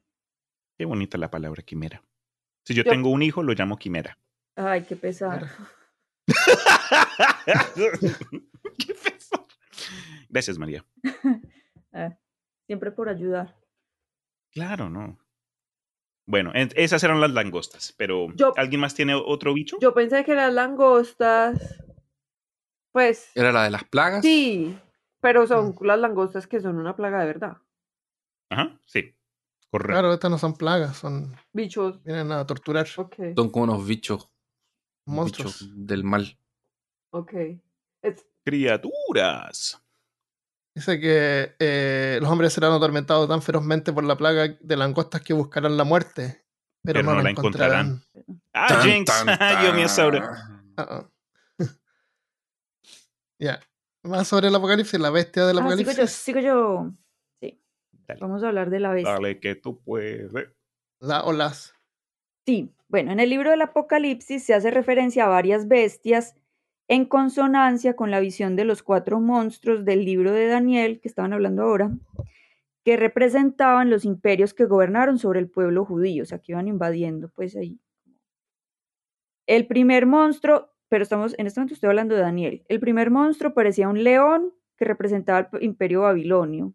El segundo monstruo parecía un oso que representaba el imperio persa. El tercer monstruo parecía un leopardo que representaba el imperio macedonio de Alejandro Magno. Y luego aparece un monstruo tan horrible que es imposible describir y ese sería el imperio romano. En el Apocalipsis, San Juan, en el Apocalipsis de San Juan, perdón, aparecen dos bestias, una bestia del mar y otra de la tierra. Que la segunda, la de la tierra, aparece para castigar a los que no adoren a la bestia del mar. La bestia del mar reúne las características de todos los monstruos de Daniel. Tiene siete cabezas y diez cuernos, porque no le importa la simetría, o tiene todos los cuernos en una sola cabeza. Y claramente no eran estudiantes de arte los que hicieron estas cosas. de biología. eso, eso me ha causado a mí como toda la vida. Es como, parce, no. O sea, ¿por qué 10? ¿Por qué 10? ¿Por qué 10? ¿Por qué 10? ¿Por qué no 7? Bueno, y sobre cada cuerno tiene una corona o diadema y una blasfemia. Pero, pues yo no sé cómo el tema, o sea, si está ahí como flotando un letrerito, como un filtro de Instagram, no sé. Las cabezas eran de leopardo, las patas eran de león. Ah, no, esperen sí, de oso, y las bocas de león, que pues son muy parecidas a las de, leopardo. la cabeza? De leopardo, y las bocas de león. Toda la bestia, como les decía, está relacionada con los con las cuatro monstruos de Daniel. Em, ah, una cosa que se me olvidó mencionar es que el monstruo, el cuarto monstruo de Daniel, el que tenía un poco de cuernos en la cabeza, se le cae uno, y, eh, perdón, se le caen tres y sale uno que tiene ojos y boca y puede hablar. Eso me pareció pues como... Un cuerno que tiene ojos y boca y puede hablar. Sí, como todo Midnight Ghost. Como The Sing, como en la película de Sing. Te caes, te salen patas de araña. Ah, sí, sí, sí, es, uy, sí, no, yo los escucho. La cosa, The Thing. Ah, la, vaina. Sí, sí, El cuchuflí. El bicho sí, así, ah, algo así. Em, la bestia de la tierra no tiene una descripción muy detallada, solamente dice que tiene dos cuernos de cordero y voz de dragón, y su principal propósito es hacer que todos adoren a la primera bestia y ponerles la marca de la bestia a las personas. Es importante aclarar, yo no, sí, yo no sé. Un tiempo que decían que era que nos iban a hacer tatuajes y ahora andan con el, tip, con el tema de los biotatuajes. Bueno, oh, es importante aclarar que la bestia del mar se describe saliendo del agua, pero también hay un dragón que pareciera por momentos que es la misma bestia del mar porque tiene el mismo número de cabezas y de cuernos, aunque no de coronas. O sea, este tiene también 10 cuernos, pero tiene 7 coronas. Pero no tiene coronas. No, sí tiene, pero siete. O sea, a esta gente no le importa la simetría, de verdad. bueno, a la mujer que tiene que hacer la corona. no, no, tuvo tiempo porque esto ya tenía que aparecer. Sí, es como, no, ya me cogí la tarde, bueno. Pero luego se describe al dragón como una serpiente y se dice claramente que es Satanás. Además, Oye, espérate, espérate, María. María, a lo mejor eso es a propósito que sea asimétrico como para hacerlo parecer más, más aberrante todavía. Sí, a mí me parece muy aberrante. La eso. Es, bien. claro, claro, es como un detalle extra. Sí, es como, como de dónde están esos dos cuernos sobrantes, maldita sea. O tres, tres cuernos. Es que probablemente los cuernos eran los, los principados, eran las, las regiones del, del, Imperio ah, Romano. Ah, sí, bueno, si ya nos vamos a poner ah. pues como real. Y cada uno de esos tenía como un gobernante. Sí, como desde el punto de vista de los símbolos, eso tiene todo el sentido, pero visualmente... No. no, visualmente es terrible. No se preocuparon con la estética, definitivamente. Sí, bueno, el Leviatán está ligado a esa representación de Satanás como una serpiente enorme con muchas cabezas, o sea, el dragón rojo que viaja, eh, perdón, que baja del cielo. La bestia del mar, ay, perdón, la bestia del mar. Ay, perdón, me perdí. Hacia el mar. Ya. Em, ay, lo, lo, lo más horrible es que también era de color escarlata. Y sobre ella, o sea, el dragón y la bestia, los dos eran color escarlata. Y sobre ella estaba sentada la ramera de Babilonia, vestida con ropas rojas y púrpuras, con joyas y una copa de oro llena de sangre, toda borracha. Pues Babilonia. La bestia del mar representa la maldad y la oposición a Dios porque para los judíos el mar era indomable, representaba todo lo caótico e impredecible, que se resistía a ser domado por Dios. Y la bestia recibe todo su poder y autoridad del dragón. O sea, el dragón le da toda la autoridad y todo el poder a la bestia. Por eso es que algunos creen que entonces el dragón es el diablo y la bestia el anticristo. Pero ahorita ya ah, Chris nos puede hablar más de esas interpretaciones. Existen varias interpretaciones de lo que puede representar la bestia. Anticristo. Ah, una interpretación es que es el un anticristo, un líder religioso que está acompañado por la bestia de la tierra, que sería un líder político, que es el que le da como legitimidad.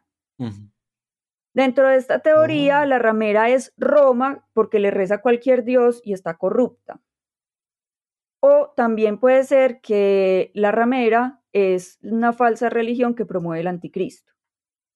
También hay quienes dicen que no, que la bestia era Roma y la ramera era Babilonia, como lo dice claramente la Biblia, que se sometía al poder del imperio romano para mantener su estatus, si ya no político, por lo menos sí religioso. También existe la interpretación de que la bestia del mar es la iglesia católica y que la bestia de la tierra es Estados Unidos. Pues yo no le veo como el sentido. Ah, Una interpretación que me parece más acertada es que la bestia representa a todos los imperios y estados totalitarios del mundo antiguo, pero que se traslada como a cualquier momento de la historia, porque también hay gente que dice como, ah, pero también esa era la Alemania nazi de principios del siglo XX y pues, ah, también cuadra. Los que están en contra de esta interpretación dicen que la bestia tiene que ser una persona porque nadie adora un gobierno o un imperio como si fuera una religión, pero pues esas personas parece que no les enseñaron nada de la Guerra Fría y no han visto a la gente adorando un imperio como si fuera una religión. Y ya, yo no sé, pues esas son como las interpretaciones que encontré, pero obviamente la bestia tiene muchísimas interpretaciones. Qué bien. Qué bien. Para, para, mí, para mí es, es, para mí es claro que el mensaje no era como algo profético para el futuro. Para mí es claramente algo que, que, Juan cuando escribe el Apocalipsis como que eh, quiere, quiere mandarle un mensaje a todas las iglesias que están siendo perseguidas y como a los cristianos que están siendo perseguidos, pero no puede hacerlo como de forma textual. Ya. Entonces escribe de esta forma para que la gente como que entienda, o sea, la gente de ese tiempo iba a entender la referencia que le estaba haciendo. Sí.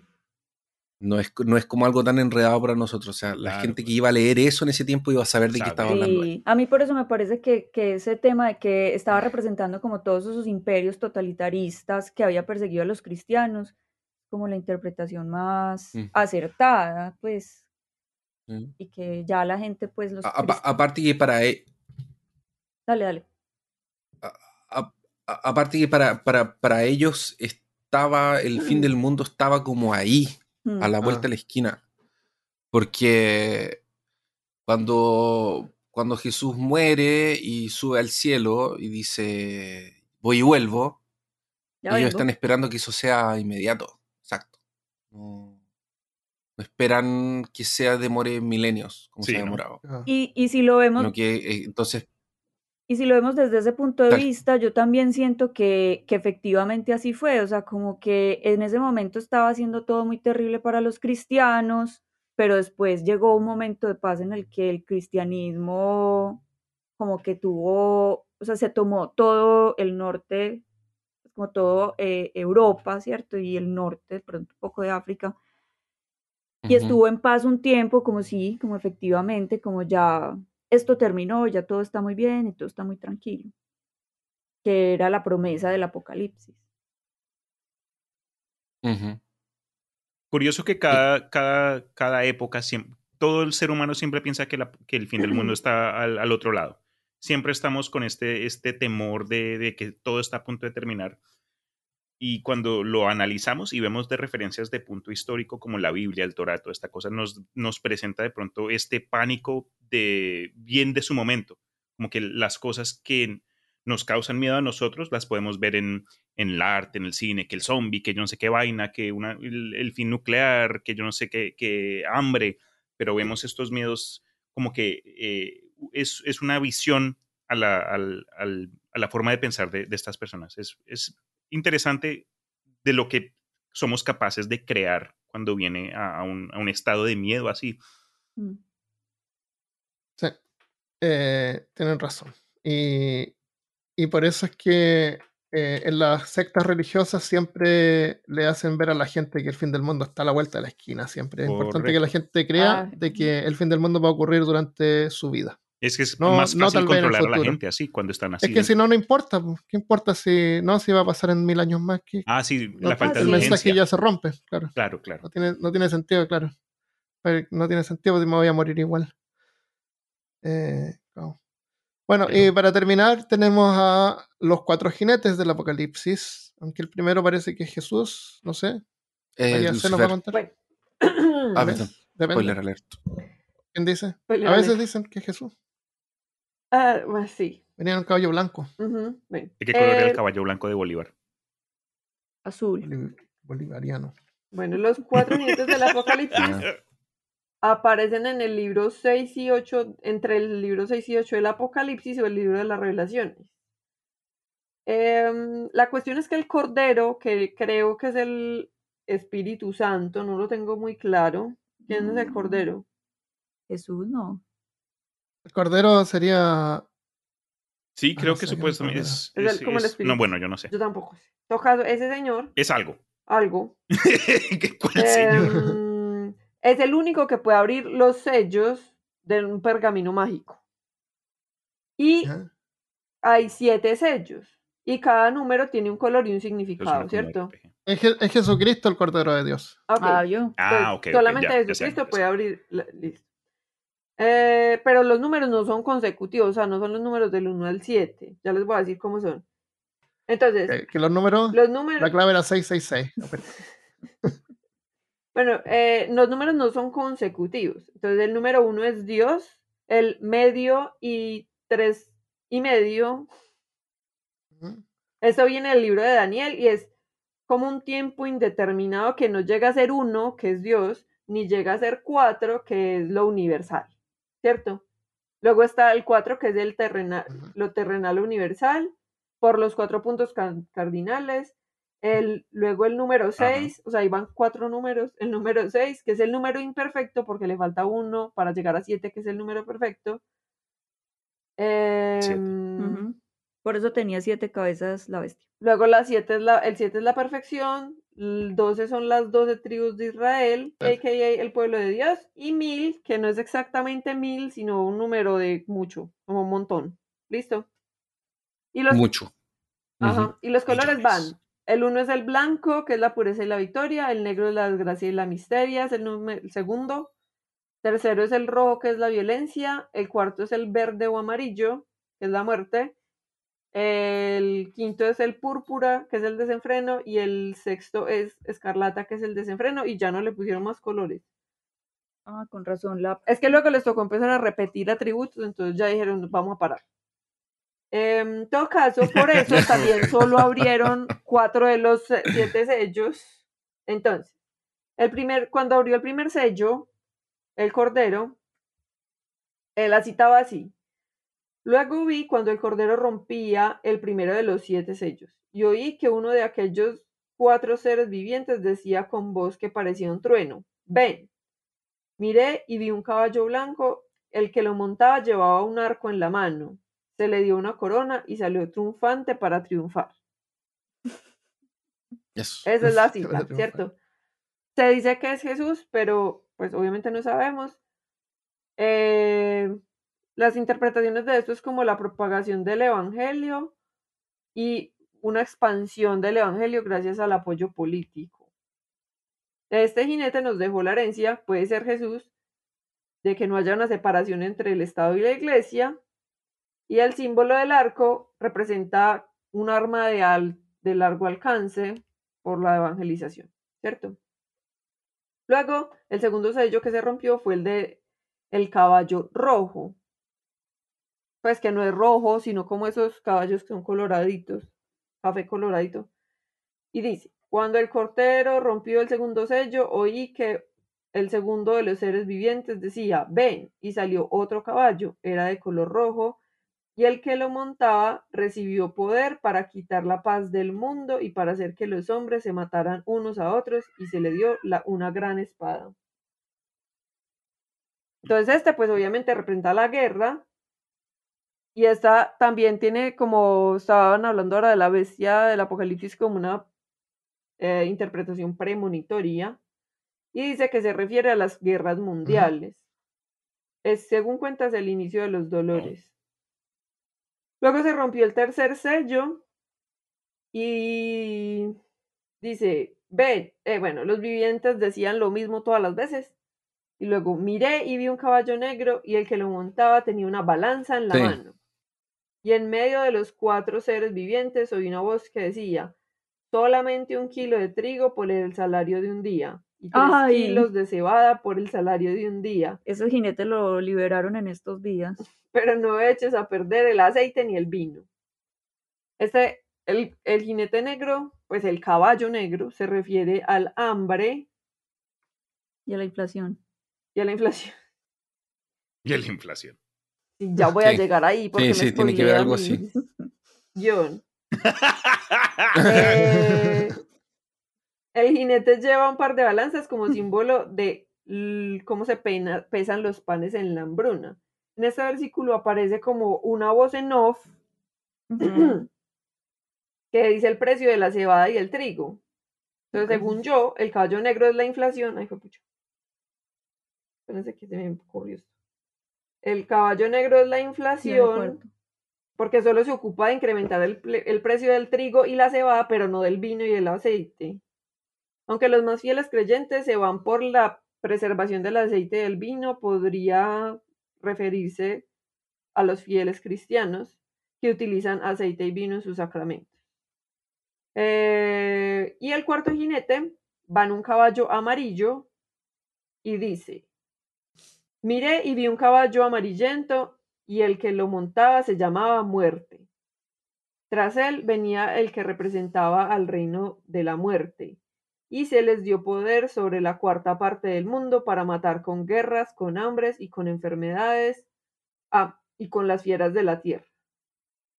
Eh, este representa la muerte, y también se le dice caballo bayo, caballo bayo.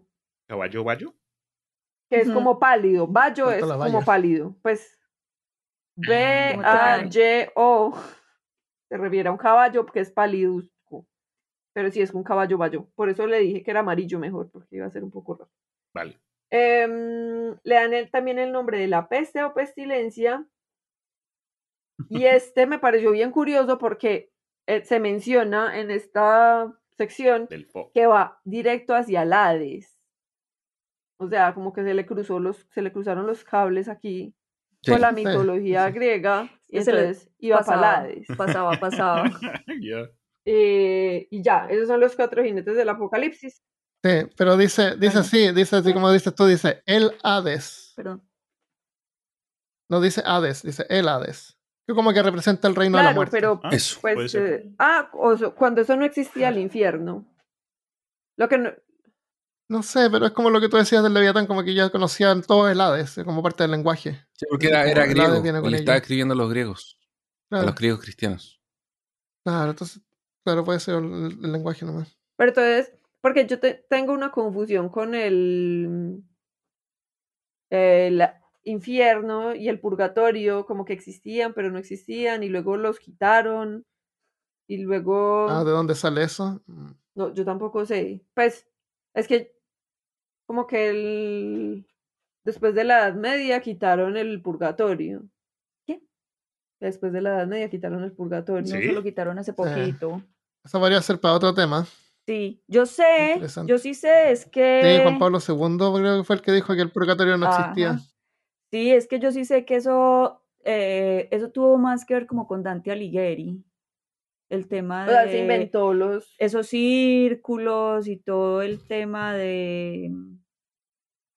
Sí, de que hubiera un purgatorio y un limbo. Esos son como inventos más... de la cultura popular. Que, mm, sí, como la literatura que se fueron metiendo. En la religión. En la religión. Y por eso entonces luego mm, vieron pues. que ya no existían. Sí, porque no hacía parte, pues como el canon, como, dice Chris, pues o sea, como que ellos se reúnen y toman las decisiones y ta, ta, ta, pero la gente finalmente cree un poco en lo que ven las películas y leen los libros. Entonces, por eso se tienen que reunir a decir siempre como... Eso va a influir en la cultura popular. Eh. Entonces siempre, sí, entonces se tienen que reunir a decir como, no, no, no, eso no es así, porque eso no lo dice en la Biblia. Ok, pero pues igual de la Biblia sacaron todo lo que no les convenía. Porque si no está en la Biblia, no es, no es real. como el Leviatán, que es real. O sea. Bueno. Exactamente. ¿Eso es? Sí, ya. Eso eran los cuatro jinetes del apocalipsis. ¿Sí? Claro, claro. Está bien. Ya. Bueno, con esto terminamos y eh, este es un podcast. Ah, es un podcast. Les recuerdo que es un podcast, no es un libro. Eh, no es un audiolibro, así que a lo mejor cometimos algunos errores. Si tú que estás escuchando crees que cometimos algunos errores, eh, sería bueno que nos enviaran correcciones. Así como que en esta parte dijeron tal cosa en vez de decir como que, ah, deberían investigar más. Eh, la intención es entretenerlo y despertar la curiosidad. De todas maneras, como se trata de un tema un poco sensible, digamos, igual yo por lo menos tuve cuidado de revisar bien, como les dije al principio, en varias, varias traducciones diferentes para verificar. Eh, de todas maneras, si nos envían algunas correcciones, se los agradecemos y las podemos dejar anotadas en, el, en la descripción del episodio y en la página en peorcaso.com slash 182 para este Exactamente. Como la fe de ratas. Eso. Exacto, la fe de las ratas, de los ratones. Y antes de irnos, no sé si tienen un poco de tiempo para de comentarles las respuestas que dejaron en el episodio anterior de la de Terrare, del tiempo que comía mucho. Yo les pregunté qué es lo más que han comido. Sí. ¿Recuerdan? Entonces en Spotify se pueden dejar respuestas. Y estas son algunas de las respuestas más interesantes que dejaron. Eh, gracias igual a todos los que respondieron. Me sorprendió por la cantidad de gente que dijo que era pizza lo que habían comido más. eh, Mario Guerra dice, por ejemplo, dos pizzas familiares con una porción grande de papas, más otra de alitas, acompañado de una bebida de 750 cc. wow, eso es increíble. Tobal dice, en el 2016 comí tanta pizza que apenas podía caminar de regreso a casa. En Santiago de Chile hay un local que, llamado Los Insaciables, que pagaba por la cerveza, por la birra y la pizza, tenedor libre. Comí más de 20 trozos. dice, existía, a lo mejor ya no existe. Puede ser que no existe más. Eh, de Rocas dice, en un periodo oscuro de mi vida me levanté a las 3 de la mañana y me hice cuatro panes gigantes y después de engullirlos en menos de 5 minutos y quedar con hambre me di cuenta que tenía un problema de ansiedad. Bienvenido al club. José María dice, viví en Suecia por algún tiempo, en la ciudad de Kristianstad, de donde son ustedes todos. Había un buffet que, que, frecuentaba. Un día tenía un tarro de tocino. Literal, un tarro. No me engullezco, no me enorgullezco, pero tampoco me arrepiento. un tarro de tocino. Eh, Javier Lastra dice, cinco completos al hilo. Wow. Javi dice, papas fritas, no me arrepiento de nada. Ana Herrera dice, saludos, una vez fui a México y me atasqué de todo lo que era comida mexicana. Era, esa noche vomité todo. era triste. Y finalmente Fabri, cuando era más chico, 5 u 8, comía arena. Arena. Arena. Solo recuerdo que no sabía tan mal. Uy, qué terrible. Es como esas cosas mentales así que te dan que estás en comer. Como, como masticar arena. Eso, mm. eso, es lo que me da más impresión. Ay, sí. sí. Yo lo he hecho. Te hace, te rompe los dientes. ¿Qué, ustedes, María, qué es lo más que han comido? ¿Se acuerdan? Yo sí. Yo papitas también, pues de paquete. ¿Comió arena? Ay. Ah, ok. No, arena no. No, papitas de papitas paquete. De, de paquete. Yo me puedo comer de esos grandes familiares. Ah, dos, tres, lo que sea. Sí, sí, sí. Tenemos un problema ah, oh. con las papitas. Las que hayan. Ella, pues. Yo sí. Yo no, no es que. Ya sabemos cuál es la comida favorita. Las papitas las Marías.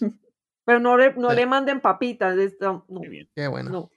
Eh, yo comía cuando estaba. Bueno, en la caja de bolsas. Cuando estaba chiquita, comía cabecitas de los fósforos. No me morí, afortunadamente. No, en serio. Oh, pero eso es venenoso. Pensé que las probé alguna ah, vez. Eso es venenoso. Yo sé, pues, pero no me comía 80, ¿no? Eso como, pues, obviamente me regañaban. ¿Pero qué será? Después no tenían cómo prender el fuego del para hacer el almuerzo porque todos los fósforos sin cabeza. Como el que se come todas las Oreos y deja, eh, deja las tapas. se come la crema nomás. Eh, pero sí he comido ah, cosas que no quieren ser digeridas. Eso, me acordé de algo que se me olvidó.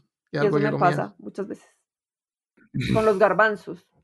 Y entonces luego los vomito. Mi, mi estómago trata. Se pasa. Ah, los frijoles. oh. Oh. es horrible. Ya, eh, antes de irnos entonces, eh, les recuerdo que tenemos un concurso porque vamos hasta fin de mes, vamos a hacer una nueva polera con un sticker. Tienen que enviar eh, diseños, lo que quieran, un diseño para una polera y sticker. El ganador se va a ganar una polera con su diseño. Y segundo y tercer lugar también van a ganar stickers. Pueden enviar los diseños a peorcaso.gmail.com. No tienen que ser artistas, Felipe se va a encargar de de, terminarlo. Así que, claro, así que pueden enviar la idea, el diseño. La, idea es lo importante acá. ¿Ya? Eh, eso es lo que tengo, así call to action. Eh, ¿Tienen algo ustedes que comentar sobre Restre Podcast o el Imaginarium? Eh, sobre los proyectos, Marías? No, pues que nos sigan, que nos busquen. Somos Restre Podcast 2020. En Instagram estamos como a Restre Podcast 2020 Arroba 2020. Y esta semana va a salir un episodio que hicimos con Cristian. Muchas gracias por acompañarnos. Esperamos que lo disfruten. Eh, y ahí nos vamos juntando. Nos falta invitar a Armando, pero lo queremos invitar para un episodio especial que quiere hacer María P. es sorpresa. Sí. Ah, sorpresa hasta para Armando. cuéntame, yo estar atento. Eh. Mm, ya. ya, pues genial. Eh, sí, por mi lado, pues siempre eh, me toca pedir perdón antes que nada. El episodio del mes para octubre de El Imaginarium llegó un poco tarde, pero ahí, ahí van a ver, ahí me las ingenio cómo reponer esa falla. En fin, acabo de publicar la semana pasada la llamada de Tulu, de Cthulhu, de Chulu, como le quieran llamar al bicho ese. Chulo. Em, no, eh, fue, fue, fue fenomenal poder grabarlo, aunque sí, la llamada del chulo, la llamada de tu culo. En fin, elimaginarium.com si quieren darle una revisión. También pueden dejarme un comentario si les gustó la narración. Si no les gustó, pueden dejar un comentario sea en la página web de elimaginarium.com o bajo el perfil de Instagram que encontrarán como Imaginarium512. Pero sí, no se lo pierdan. Eso. Eh, eh, nada, Jueguen juegos de rol. Eso. Compren. local. compren cómics en sus tiendas locales. Para que no se. Oye, eh, tú estuviste organizando un evento de un torneo de juegos de mesa, me imagino, de War, Wargame. Organicé un. Y la gente que no quiere invitar a la gente que vive, que nos escucha en, por ahí por Santiago. Nos pueden encontrar en, en, Es que no tenemos Instagram ni nada. Ah, tiene que ser, organizarse todavía ya. Después más adelante. Ya, dejémoslo eso en el aire. Eh, yo a los Patreons y, y, miembros de YouTube también les voy a agregar un monstruo más que tal vez aparece, tal vez no, que pueden ser vampiros que aparecen en la Biblia, los Alucard. ¿Ya? Atentos a eso, Patreons. Y si que tú también quieres colaborar y escuchar este contenido extra, puedes ir a patreon.com slash peorcos. No, no es muy importante, tal vez no son. Tal vez una falta de traducción. Pues, ¿Quién sabe? ¿Quién sabe? ¿Quién sabe? Ya, lo dejamos hasta acá entonces. Nos vamos y nos vemos el próximo lunes. Adiós. Adiós. Chao.